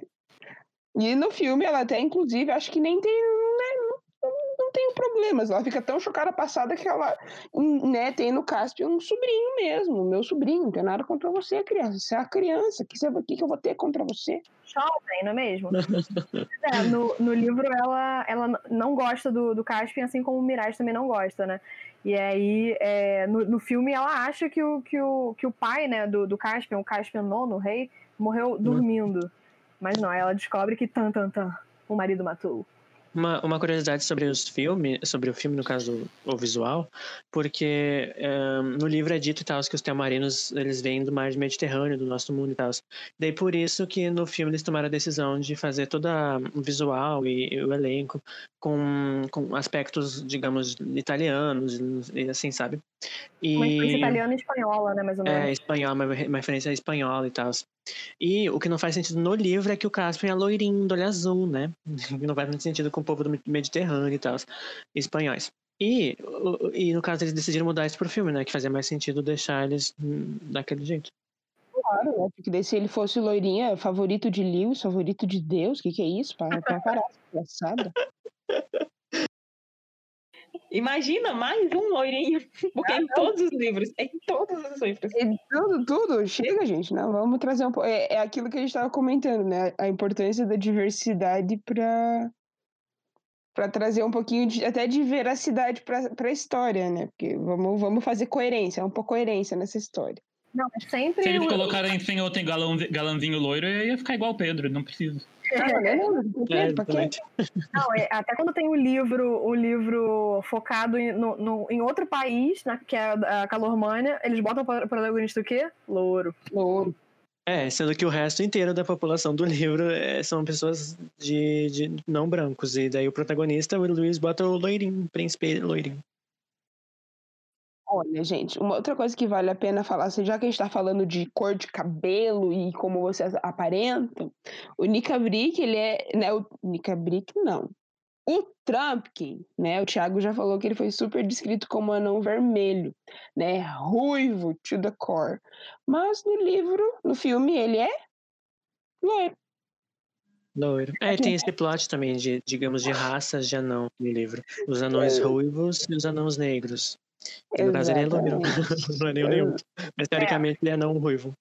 Né, e já que a gente tá falando em anão, né, é importante a gente falar que o Nicabrick ele já deixa bem claro a sua, a sua natureza explosiva, quando que ao invés do Caspian bater numa árvore como ele fez no filme, ele é nocauteado pelo próprio Nicabrick tem até uma, um pouco uma mistura, né? No filme, o Caspian até bate com a cabeça na, no galho de árvore, mas ele não fica nocauteado, ele só cai do cavalo. E ele vai parar ali na frente do, do da casa, né? Do caça-trufas, etc. E aí, só que depois ele, o, Ikabrick vai dar uma, dar uma paulada na cabeça do, do Caspian quando ele pega a trompa da, da Susana, né? Exatamente. Mais um pouquinho sobre essa questão da, da raça dos anões, né? O, o, enquanto o Trump, quem é, é, descrito como um anão vermelho, né? E logo teria cabelos vermelhos no, nos livros, o Nicabrick é um, um, um anão negro é, que tipo, com, né, com cabelos negros e tudo mais, barbas negras, que era a, a raça de anãos que tava. É, de anões que tava mais, mais ligada à feiticeira, não é mesmo? Aí já deixa o, uhum. o teaser pro, pro, do, do livro. Faz sentido, velho. Uhum. Fica, fica, claro aí, né?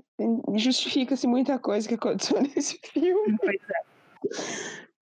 Deixa eu é. perguntar uma coisa, uma dúvida com relação a, a, a um um ponto dos livros e filmes. Existe um padrão para essa diferença de tempo que tem entre o tempo de Nárnia e o tempo de, de do nosso mundo ou não? Não, é, é só... na loucura mesmo. É conforme o plot precisa.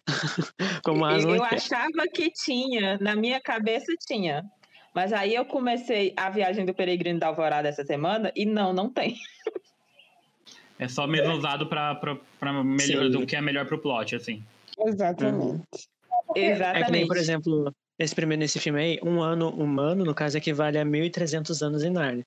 O próximo livro passa um ano também, e passa cinco anos em Nárnia. E é isso.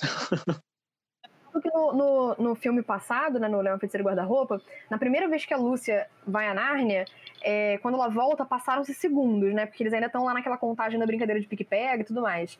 E aí, quando eles. É, todos os irmãos atravessam o guarda-roupa e tem toda a aventura do, do da, da, né, da, história do, do Leão Feiticeiro Guarda-Roupa, eles passam vários tempos, inclusive anos, né? Porque eles voltam adultos, eles são adultos e voltam, né? E passaram-se minutos, né? Porque eles tinham acabado de quebrar aquela armadura lá do, do, da casa do professor, e o professor, tipo, acabou de chegar com a bola lá pra, pra entregar. Então, tipo, sei lá, passaram-se horas, talvez, o que é bizarro, né? É. O que, o que ele fala no começo da, do livro da viagem é que não importa quanto tempo se passe em Nárnia, você volta para o momento em que, em que você saiu do, da Terra. É, você volta para o mesmo momento. Agora, o tempo que você passa em, na Terra para voltar para Nárnia, aí é meio na loucura mesmo. Uhum. entendi, entendi. Eu fiquei nessa dúvida mesmo, porque por, por por ter essa diferenciação de, é, nessas cenas mesmo que vocês acabaram de citar, tipo, às vezes parece que passou mais tempo, às vezes parece que passou menos, eu queria saber se tinha um padrão, mas não tem. Eu acho que isso que o Gabriel falou faz completo sentido, né? Porque é dito para as crianças que elas não, é, não podem meio que voltar a Nárnia a hora que elas quiserem. É quando Nárnia precisa delas é que elas voltam. Então, assim, por que, que, elas, por que, que Nárnia precisaria delas em um momento de paz, né? Não precisaria. Então elas uhum. voltam no momento em que Nárnia tá, tá com algum problema. Então não importa quanto tempo tenha passado na, no, na nossa terra, né? E quanto tempo tenha passado em Nárnia. Eles vão voltar para o momento que precisa da ajuda mesmo. É, eu acho também que, por exemplo, uh, para os outros livros, a, a, linha de tempo acaba passando um, um, pouco mais junto entre o tempo na Terra e o tempo no, em Narnia. A gente não continua acompanhando esses, por exemplo, Caspian e tal, depois disso. Mas eh, eu acho que é só para esse livro, entre o primeiro e o segundo, porque ele queria dar um tempo muito grande, porque ele queria que Narnia estivesse completamente diferente. Acho que por isso que ele deu esse salto tão grande de 1.300 anos. E depois ele continuou um pouco mais perto, por exemplo, cinco anos para um ano, cinco anos narnianos para um ano humano. Então é um pouco mais, um pouco mais perto, assim.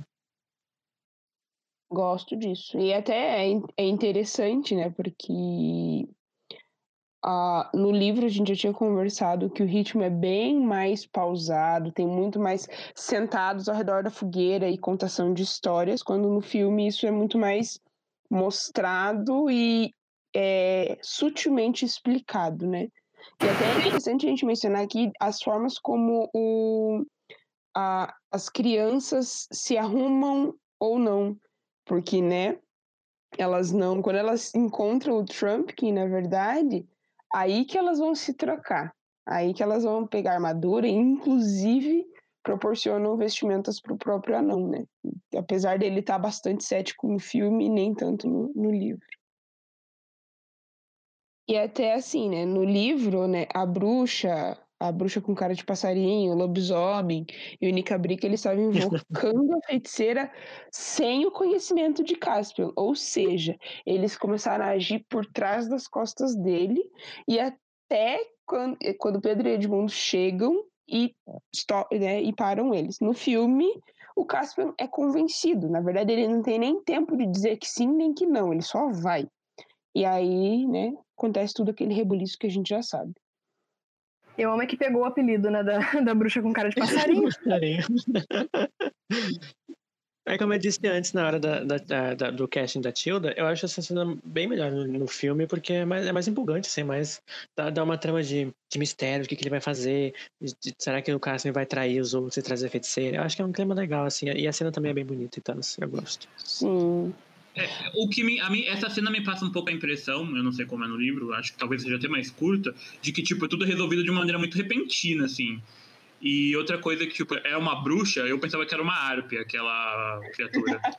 É, ela na verdade é uma, uma, uma hag, tipo, no inglês, essa, esse tipo de bruxa. Daí nos filmes eles botam ela com essa cara de passarinha, pra diferenciar da feiticeira branca, no caso. Daí no caso a feiticeira branca é a witch e ela é uma hag. Daí nos filmes eles diferenciam assim. Desse jeito. Vocês sabiam que a Susana, ó, esse é o spoiler more. Vocês sabiam que a Susana nunca lutou no livro? Chocado! Pois ela tem é. um arco de bonito mesmo, ela não usa no livro. Nunca. Ela tem arco simplesmente para. Entendeu? Porque Ela não. tem arco só pra, só pra atirar lá no, no, no lobo, não é? No, na, no? Leão Feiticeiro? Ou é só no Não, filme? Não, também. atira é só no filme também. Porque no livro ela nem atira. É, no, no, no livro, eu só vejo ela atirando quando ela vai salvar o Trump. É verdade. É É, verdade. acho que sim. E nem é uma luta, né? Ah, ela atira numa maçã também, né? O auge. o auge da Suzana. Uma pontaria que nunca atira é uma pontaria que nunca erra, né, pessoal? E essa, pra mim, foi Esse era o segredo do arco. pra mim, pra mim, essa foi uma das melhores. é, um dos melhores acréscimos do filme, né? Colocar a Suzana pra fazer alguma coisa, pra, pra, pra participar da luta. Ela tem um arco que não é decorativo, né? É uma arma muito boa. Então, é, é, Pra fazer alguma coisa, né? Tipo, Pois é. Suzana, usa esse arco, minha querida. eu Esse gosto da- da, da proatividade dela no filme. Eu acho que, que faz falta no livro. Inclusive, é- é- acho que é importante pontuar porque a Susana, na- nas outras obras, ela é muito apagada. E nesse, ela, ela tá muito bem, sabe? Ela, ela, de- ela deveria ser assim sempre. Se bem que nesse filme, o Pedro conseguiu pegar a chatice que ela tava no livro e ficar com a, a chatice dos dois juntos. Uhum. O equilíbrio. Enfim, o equilíbrio. Viu? Talvez eu goste dela porque eu só vi os filmes, não li os livros. Pois é. Amigo, se você lê os livros e continuar gostando dela, você é guerreiro. Não, assim, mas ela tem um fandom grande, assim. Eu, sei- eu, eu sinto que tem muita gente no, no fandom de Narnia que gosta bastante dela, mas tem muita gente que não gosta. Principalmente por coisas que acontecem no final, e eu não vou falar, né, obviamente. Aqui. Mas acho que também por, por isso, né, que, cara, é uma personagem que é completamente subaproveitada nos livros, né? Podia ter muito, muito mais, Sim. mais coisa pra É, e- fazer, enfim. Como, e como ela, ela tem destaque no- nesses filmes, ela teve, nos filmes ela teve bastante destaque.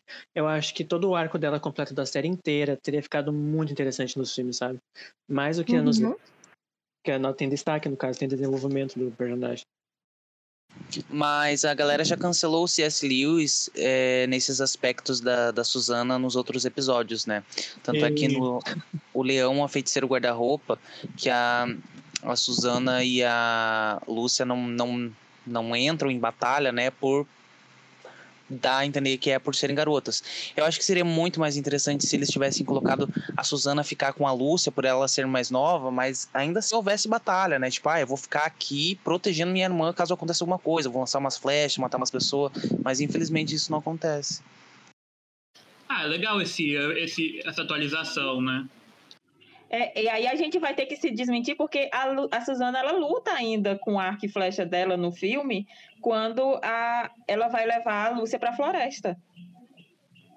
É porque tem aquela parte do Caspian salvando ela como príncipe encantado, chegando no cavalo branco, Sim, mas antes disso ela luta.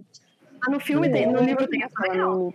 não- Não, no filme, no, no livro não tem essa parte, é completamente apagada, ela não luta, ela só tá ali passeando nas costas do Alan.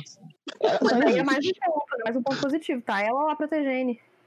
Ela, não, ela é muito mais. Isso, isso é muito bom até pra, pra demonstrar. Gente, adoro que a gente deixou aqui em negrito na pauta, sublinhado em rosa choque, que não tem romance entre Suzana e Cáspia. E isso é uma coisa que alguém acha que é legal filme, malhação, quando na verdade isso não faz sentido algum, né?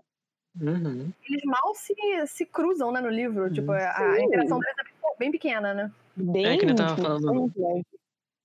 Que nem eu tava dizendo quando a gente tava vendo o filme, ah, o diretor, no caso, ele falou que originalmente no roteiro o nível de romance deles era tipo muito maior, muito mais explícito. Eles acabaram decidindo deixar um pouco mais sutil. Eu não sei o que se que Ai, seria que pior ou bom, melhor. e esse moço melhorou, né? Eu lembro também de uma cena deletada que tem do da Suzana ensinando o Caspian a arco e flecha e tal. Eles, eles, eles bem juntinhos e tal, e acabaram cortando essa cena. Ainda bem, ia ficar meio bizarro. Mas assim, eu acho que talvez, já que eles colocaram romance, se tivesse essa Uhum. cena, acho que ele ficaria um pouco mais crível, né? Porque parece que é muito do nada. É, esse É o que eu ia falar mesmo, é. assim, se fosse, se fosse uma coisa bem construída, talvez fosse legal, até Uhum. pra tornar mais impactante aquele momento de separação. Ó, eu não vou voltar pra Nárnia. sa- Tipo, se tivesse sido bem construído, talvez fosse uma coisa positiva. Como não é, é só, tipo, forçar o romance, né? É, e daí do nada ele se beija no final. Do nada. Tudo bom? Um beijo. Como a Maísa bem colocou, a tensão entre, entre Pedro e Caspian é muito maior do que a entre Exatamente. Suzana e Caspian. Muito mais química entre esses dois que ela, ela e ele jamais terão. Amo. Né? E outra coisa que aconteceu no filme também, que vale muito a pena a gente mencionar, é que o Deus do Rio ele foi liberado após a ponte ser destruída. Né? No filme, o Deus do Rio destrói a ponte, todo aquele homenzão, pá, Poseidon. No livro, ele só volta ao rio depois da derrota dos tamarinos. Né? Porque é, no livro é como se a ponte fosse uma jaula para ele, é como se a ponte prendesse ele. Interessante.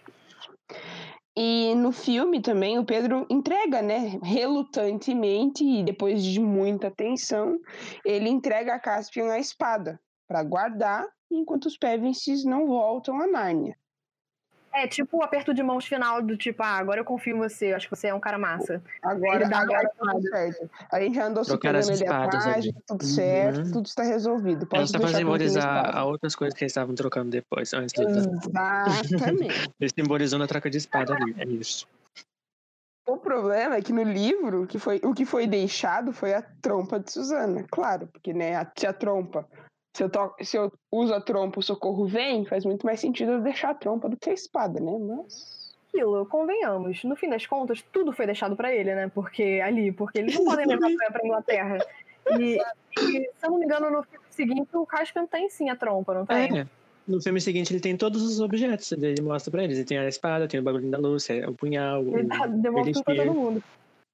O Edmundo deixa a lanterna dele também.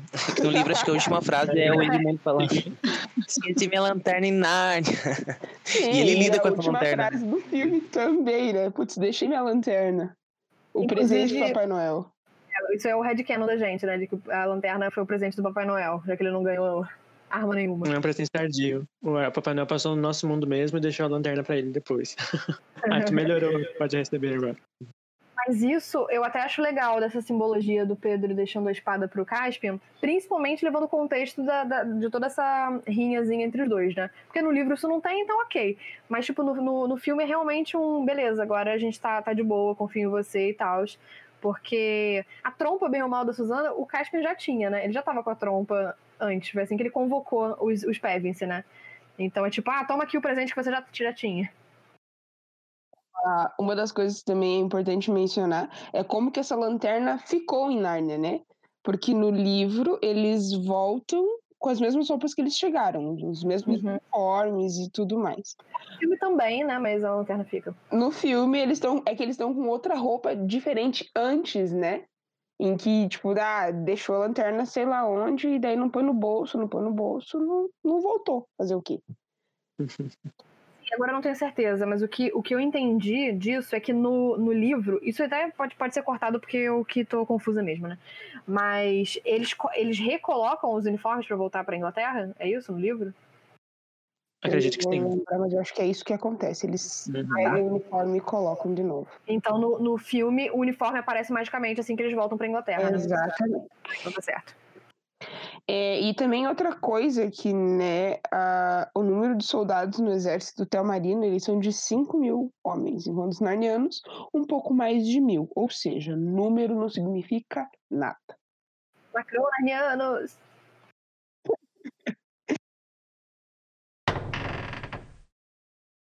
Bom, gente, agora a gente vai comentar um pouco sobre as curiosidades gerais e também sobre os easter eggs. Bom, o filme teve cenas filmadas na República Tcheca, na Nova Zelândia, na Polônia e na Eslovênia.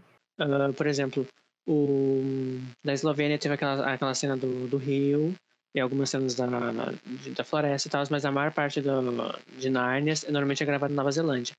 E o República Tcheca foi gravado parte do cenário do, do Castelo do Miraz e dentro do, do castelo foi filmado numa, num castelo de Praga, não é da cidade de Praga, e muitos daqueles adereços e tal é, reaproveitaram mesmo que tinha lá, sabe, como ar- artigo histórico do castelo que tava para apresentação e tal. Eles fecharam e botaram lá. Muito massa. Bom, o Douglas Gresham, né, que a gente sempre fala dele, né, ele, apesar de ser um dos consultores e produtores do filme, falou numa entrevista que preferiu uma adaptação de teatro da, da companhia, eh, né, do The Logos, eh, The Logos Theatre, na Carolina do Sul, nos Estados Unidos. Né, ele disse que sentiu que o roteiro do filme se perdeu um pouco na adaptação do livro e que ele gostaria que tivesse sido mais fiel. Né, ele se considera um purista e não gosta de nenhuma mudança que não seja absolutamente necessária. É, portanto, de acordo com ele, né, os filmes acabaram fazendo isso, o que a peça não fez, né? A peça foi bem mais fiel, então ele gosta mais. Porém, olha a contradição, não é mesmo? Em 2008, ele tinha dito numa outra entrevista, na época do, do lançamento do filme, que ele ficou emocionado ao assistir o filme pela primeira vez. Aí, ó, pego na mentira. Uhum. No no Que no isso? terceiro filme ele deve ter infartado, então se ele segue esse padrão é? de purista, morreu durante a sessão. Foi. Vale lembrar que não é porque a pessoa é produtora do filme que ela tem a palavra final sempre. Ele prova- principalmente Uhum. sendo consultor, né? Ele provavelmente dava uns pitacos e falava: Ah, olha só, eu acho que talvez isso aqui não seja uma, uma boa ideia. Mas no fim das contas, o martelo final é da galera que botou o dinheiro no filme, o dinheiro pesado mesmo. E é isso, às vezes, nem o próprio diretor e o, e o roteirista têm a palavra final, né? Então, por isso que existem os filmes que são o corte do diretor, porque é, é, uma coisa é pensada, uma ideia pensada, aí chega a produção e fala: não, a gente não quer isso, não, corta isso, muda isso, faz assim. Então, talvez ele. Né, não duvido que ele tenha gostado na época e tudo mais, até gostado e, e- e tal, mas depois que ele viu uma outra ada- adaptação, ele viu, poxa, tinha potencial para ser fiel como isso aqui foi e não foi, né? Mas, enfim, é isso. E temos o meu momento favorito do episódio de filmes, que é é o momento de easter eggs. E vamos lá, alguns easter eggs. Essa lista não é tão grande que nem a do primeiro, porque a do primeiro é muito, muito chocante, eu, eu pirei muito fazendo. Mas essa aqui também tem algumas. É, muito perfeito. E esse aqui tem algumas coisinhas legais também. Por exemplo, Tilda Swinton não fez só a feiticeira branca nesse filme. Ela fez uma participação como um centauro. Naquela cena que o, o, o Caspian está sendo levado pela multidão depois de ser coroado, aparece a Tilda junto com os filhos dela, na, caracterizado como centauros. Por que, por que aconteceu isso? Porque ela foi no mesmo dia que ela que ela foi gravar o captura de movimento que ela fez o, pra fazer Feiticeira Branca naquela cena. Eles convidaram e ela aceitou. Ela ficou mais um tempinho lá e fez a, como sentaram, né? E bem legal. E os filhos dela estavam junto, que é bem legal de ver. Maravilhoso. Não, o Gabriel tem um olho, um olho ferino, assim, pra, pra pegar esses easter eggs. É maravilhoso. Outra coisa, ah, esse que a gente mencionou. Ah, outra coisa. No, no discurso do, do, do, do centauro principal, é o Warriors, eu acho. Ele É o fala. Que é os- do primeiro, né? Do é, primeiro do, filme. é, não lembro agora qual é o do segundo. É o centauro principal, no que tem mais falas. E no discurso dele, ele diz que os astros estão se alinhando. Ele fala que Talva, a Senhora da Glória, e Lambiel, a Senhora da Paz, estão se alinhando hoje, no caso daquela, naquela semana. E no início do filme, a gente vê dois. hum, é é a Lua, no caso, eh, passando com, como se fosse um eclipse- lunar, que são os dois astros que ele mencionou, que é Talva e Lambiel. Sim, Que fica verdade. interessante também para pensar qual é ah, no- no- esse, esse, a- essa parte mitológica de, sei lá, ah, a, a- a astrológica de Narnia não é muito explorada e poderia ser mais. É bem interessante. Tem essa fama, né, de centauros e astrologia. Tem Uhum, isso em Harry verdade. Potter, né? Vem aqui também em Nárnia. Ah, outra coisa desse filme é que ele foi filmado quase inteiro crono- cronologicamente, conforme o roteiro. O que é bem diferente da maioria dos filmes, que normalmente filma conforme precisa tal, nunca é cronologicamente. Esse foi quase todo filmado cronologicamente. Outra informação legal é que 60% do, das locações eram hum, ao, ao ar livre, no caso Nova Zelândia, República Tcheca e tal. Pouca coisa foi construída cenário e tal, em estúdio. Outro easter egg bem legal é que é aquele leão que aparece enfocado no- na, na frente da estação de trem no início do filme, eles acharam por acidente, não foi intenção. Eles foram filmar lá e viram que tinha um leão. Eles pensaram, ah, nossa, faz muito sentido, vamos botar uma, umas referências, como se fosse, sei lá, Aslan olhando por eles, uma coisa assim, sabe? Uma coisa. Eu tenho uma temática. crítica a, a isso. Assim, eu acho legal e tudo mais, mas, tipo, pra uma pessoa talvez um pouco mais desavisada, mostrar aquilo ali, dá a entender que aquilo ali é uma passagem, né? Tipo, ah, as pessoas podem passar para Nárnia nessa estação. Ah, pode ser, pode Porque ser. tem um leão aqui e tudo mais. Sendo que não, Sim. por acaso eles estavam na estação É de metrô e, e, foram convocados e, e apareceram em Nárnia, né? Não é porque a estação era mágica ou coisa do tipo. Outra coisa interessante é quando o, o Trump quem diz para os PEVs assim, que tem Teomarinos governando agora, o Edmundo fala: Teomarinos aqui em Nárnia. Por quê? Porque, porque ele diz isso. No caso, só olhando os filmes, a gente pensa que eles não conhecem os Teomarinos, o povo Teomarino.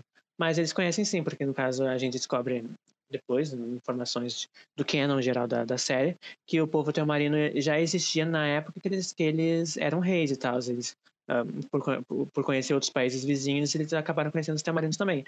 Então, os Temarinos viviam num país ao lado deles. E, e tal, os Temarinos não, não surgiram depois deles terem saído, eles já existiam. Por isso que o Edmundo lembra dos Temarinos. O- é, e outra coisa referente ao. Essa é uma, algumas das referências ao cavalo feminino, né? A outra é que foi feita uma arte conceitual da estátua do Shasta, que é o protagonista de Cavalo Feminino, que depois se torna rei também, não de Narnia de Arquelândia. E eles fizeram essa estátua para não utilizar em cena, mas a gente tem imagens dela, que é bem interessante.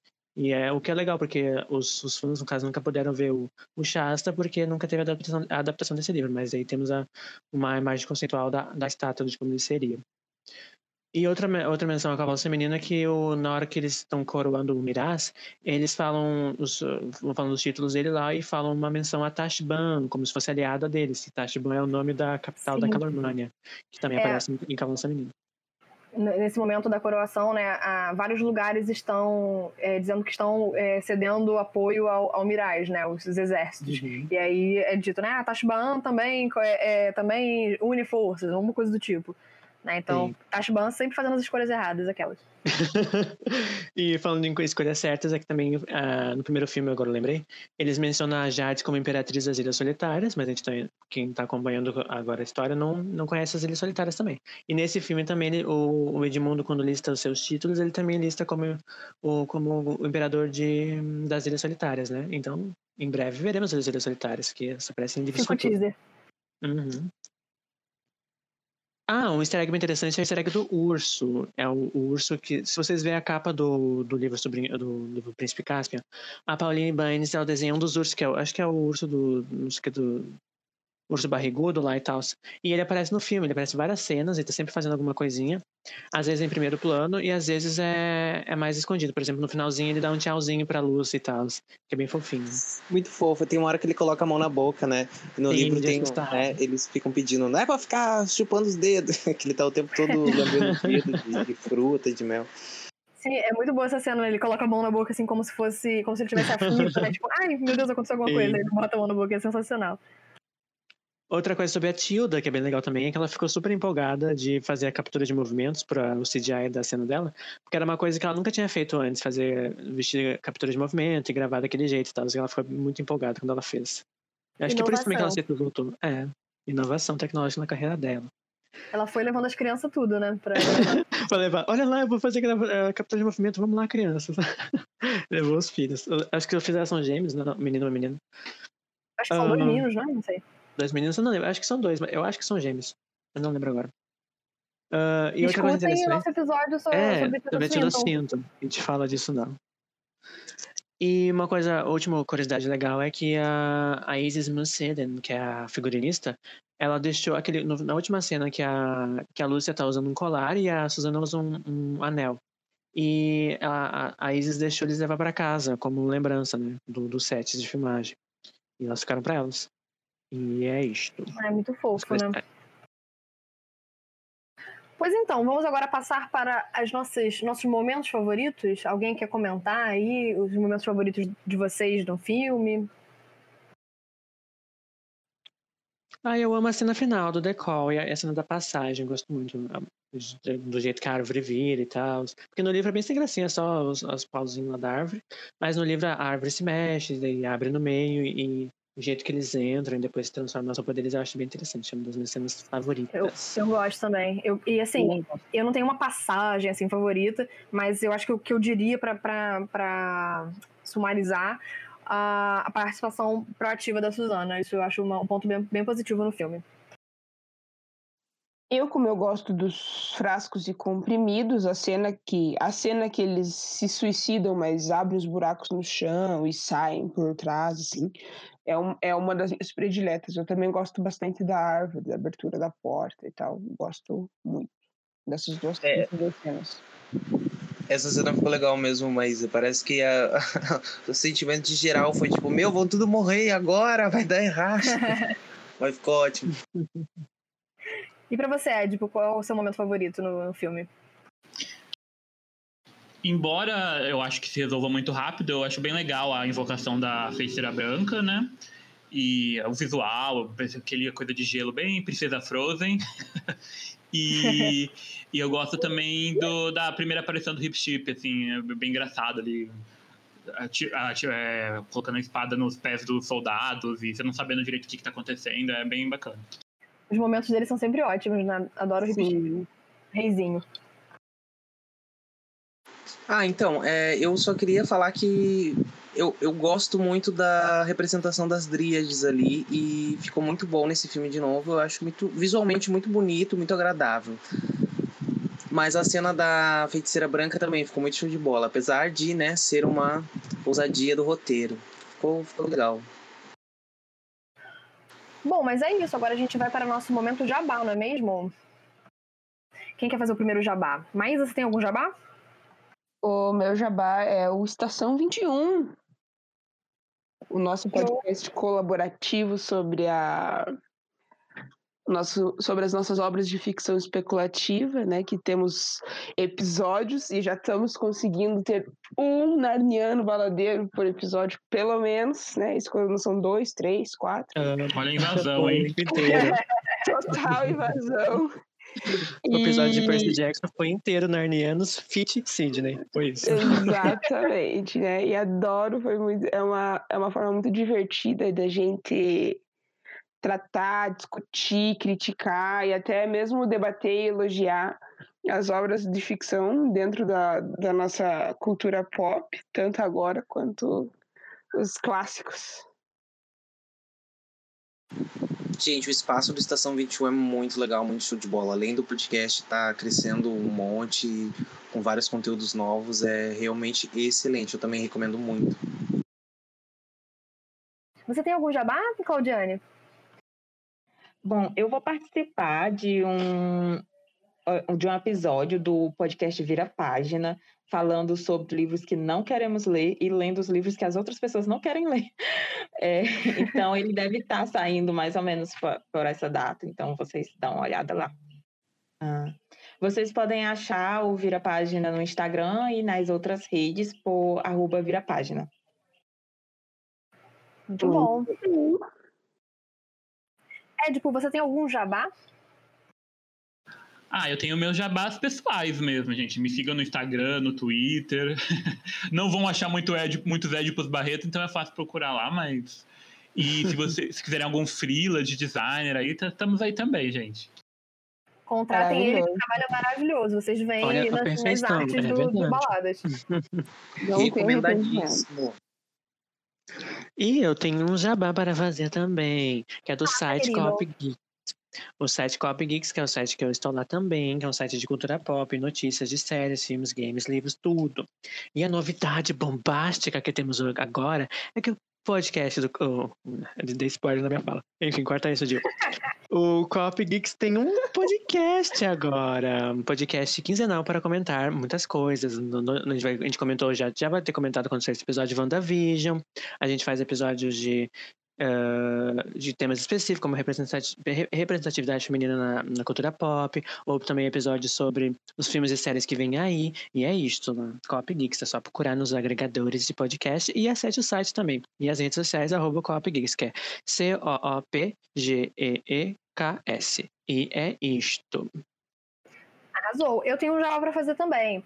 Agora, daqui a alguns dias, no, mais precisamente no dia 14 de abril, nós teremos a estreia de um podcast irmão do Baladas, né? Algumas pessoas aqui do, do, do Baladas estão lá nesse, nesse novo podcast. Desse episódio aqui inclui o Gabriel, não é mesmo, Gabriel? É mesmo, estamos lá. Que é o episódio, o podcast, perdão, chamado Shine Downton. Pois é, faremos um, um podcast dedicado à série icônica Downton Abbey. Maravilhosos, nunca erraram. pois é, então o primeiro episódio vai estrear agora dia 14 de abril e vocês podem seguir a gente pela na arroba Shine Downton, tanto no Twitter quanto no Instagram. Isso, e o Shine Down tem um podcast semanal para discutir episódio a episódio da série, e é isto. Exatamente. Então sigam lá. Para quem nunca assistiu Downton Web e tem vontade de assistir, aproveita essa oportunidade, assista um episódio. A gente vai sempre comentar um episódio semana a semana. Então, assiste o primeiro, ouve a gente, aí se prepara para o segundo e assim sucessivamente. É isto, pessoal. Mais alguém quer falar alguma coisa, agradecer ou mandar um beijo para alguém? Então, é, se alguém quiser me seguir no Instagram, meu Instagram é jamesnart.24. Por enquanto não tenho nenhuma novidade para postar, mas eu garanto que futuramente algum conteúdo interessante a mais eu vou estar tá colocando por lá. Tem artes incríveis, tá? No, no perfil do Thiago. É, eu tenho algumas artes experimentais de, de uma época que eu, que eu estudando alguns, algumas técnicas digitais, mídia mixada, é, arte digital. Então, se você quiser dar uma conferida, eu também escrevo alguns poemas, mas por enquanto lá não, eu não, tô publicando poema. Alguém tem alguma coisa a dizer? Agradecer demais ao Edipo Barreto pela força que ele tem dado pra gente nesses últimos meses no podcast Palavras de Nárnia. Que eu também estava muito ansioso para essa participação dele, pra gente gravar junto. Porque apesar do Edipo, gente, não aparecer muito nos episódios, ele é uma pessoa que ajuda a gente demais na identidade visual e nas artes do podcast. E se não fosse a ajuda dele, a gente não teria essa, essa, esse visual tão maravilhoso que a gente tem agora. Então, muito obrigado, Edipo. Você é maravilhoso. Te adoro. Ai, obrigado pelos biscoitos, gente. Imagina. Eu que adoro participar e tudo que tem a ver com a família estação, estamos aí, né? Maravilhoso. Pois é, é isso então, pessoal. Nosso próximo episódio, daqui a um mês, vai ser sobre o livro Viagem do Peregrino da Alvorada. Então fiquem atentos, leiam, comentem sobre esse episódio, o que vocês acharam, mandem feedback. É, sigam a gente nas nossas redes sociais, arroba Baladas de Nárnia, tanto no Twitter quanto no, no Instagram. Escrevam um e-mail para a gente no baladasdenarnia.pod.gmail.com. É, temos um grupo no WhatsApp.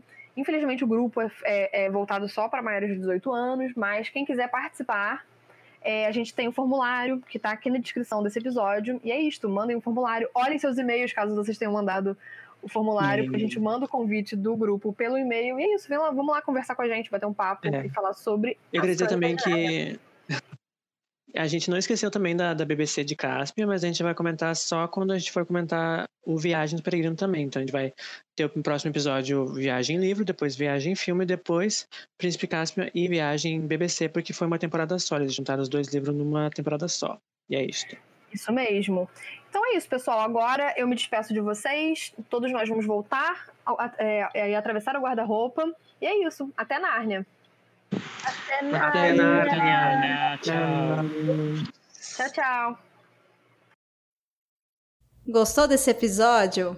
Bom, né? Ele faz parte da campanha hashtag O Podcast é Delas 2021.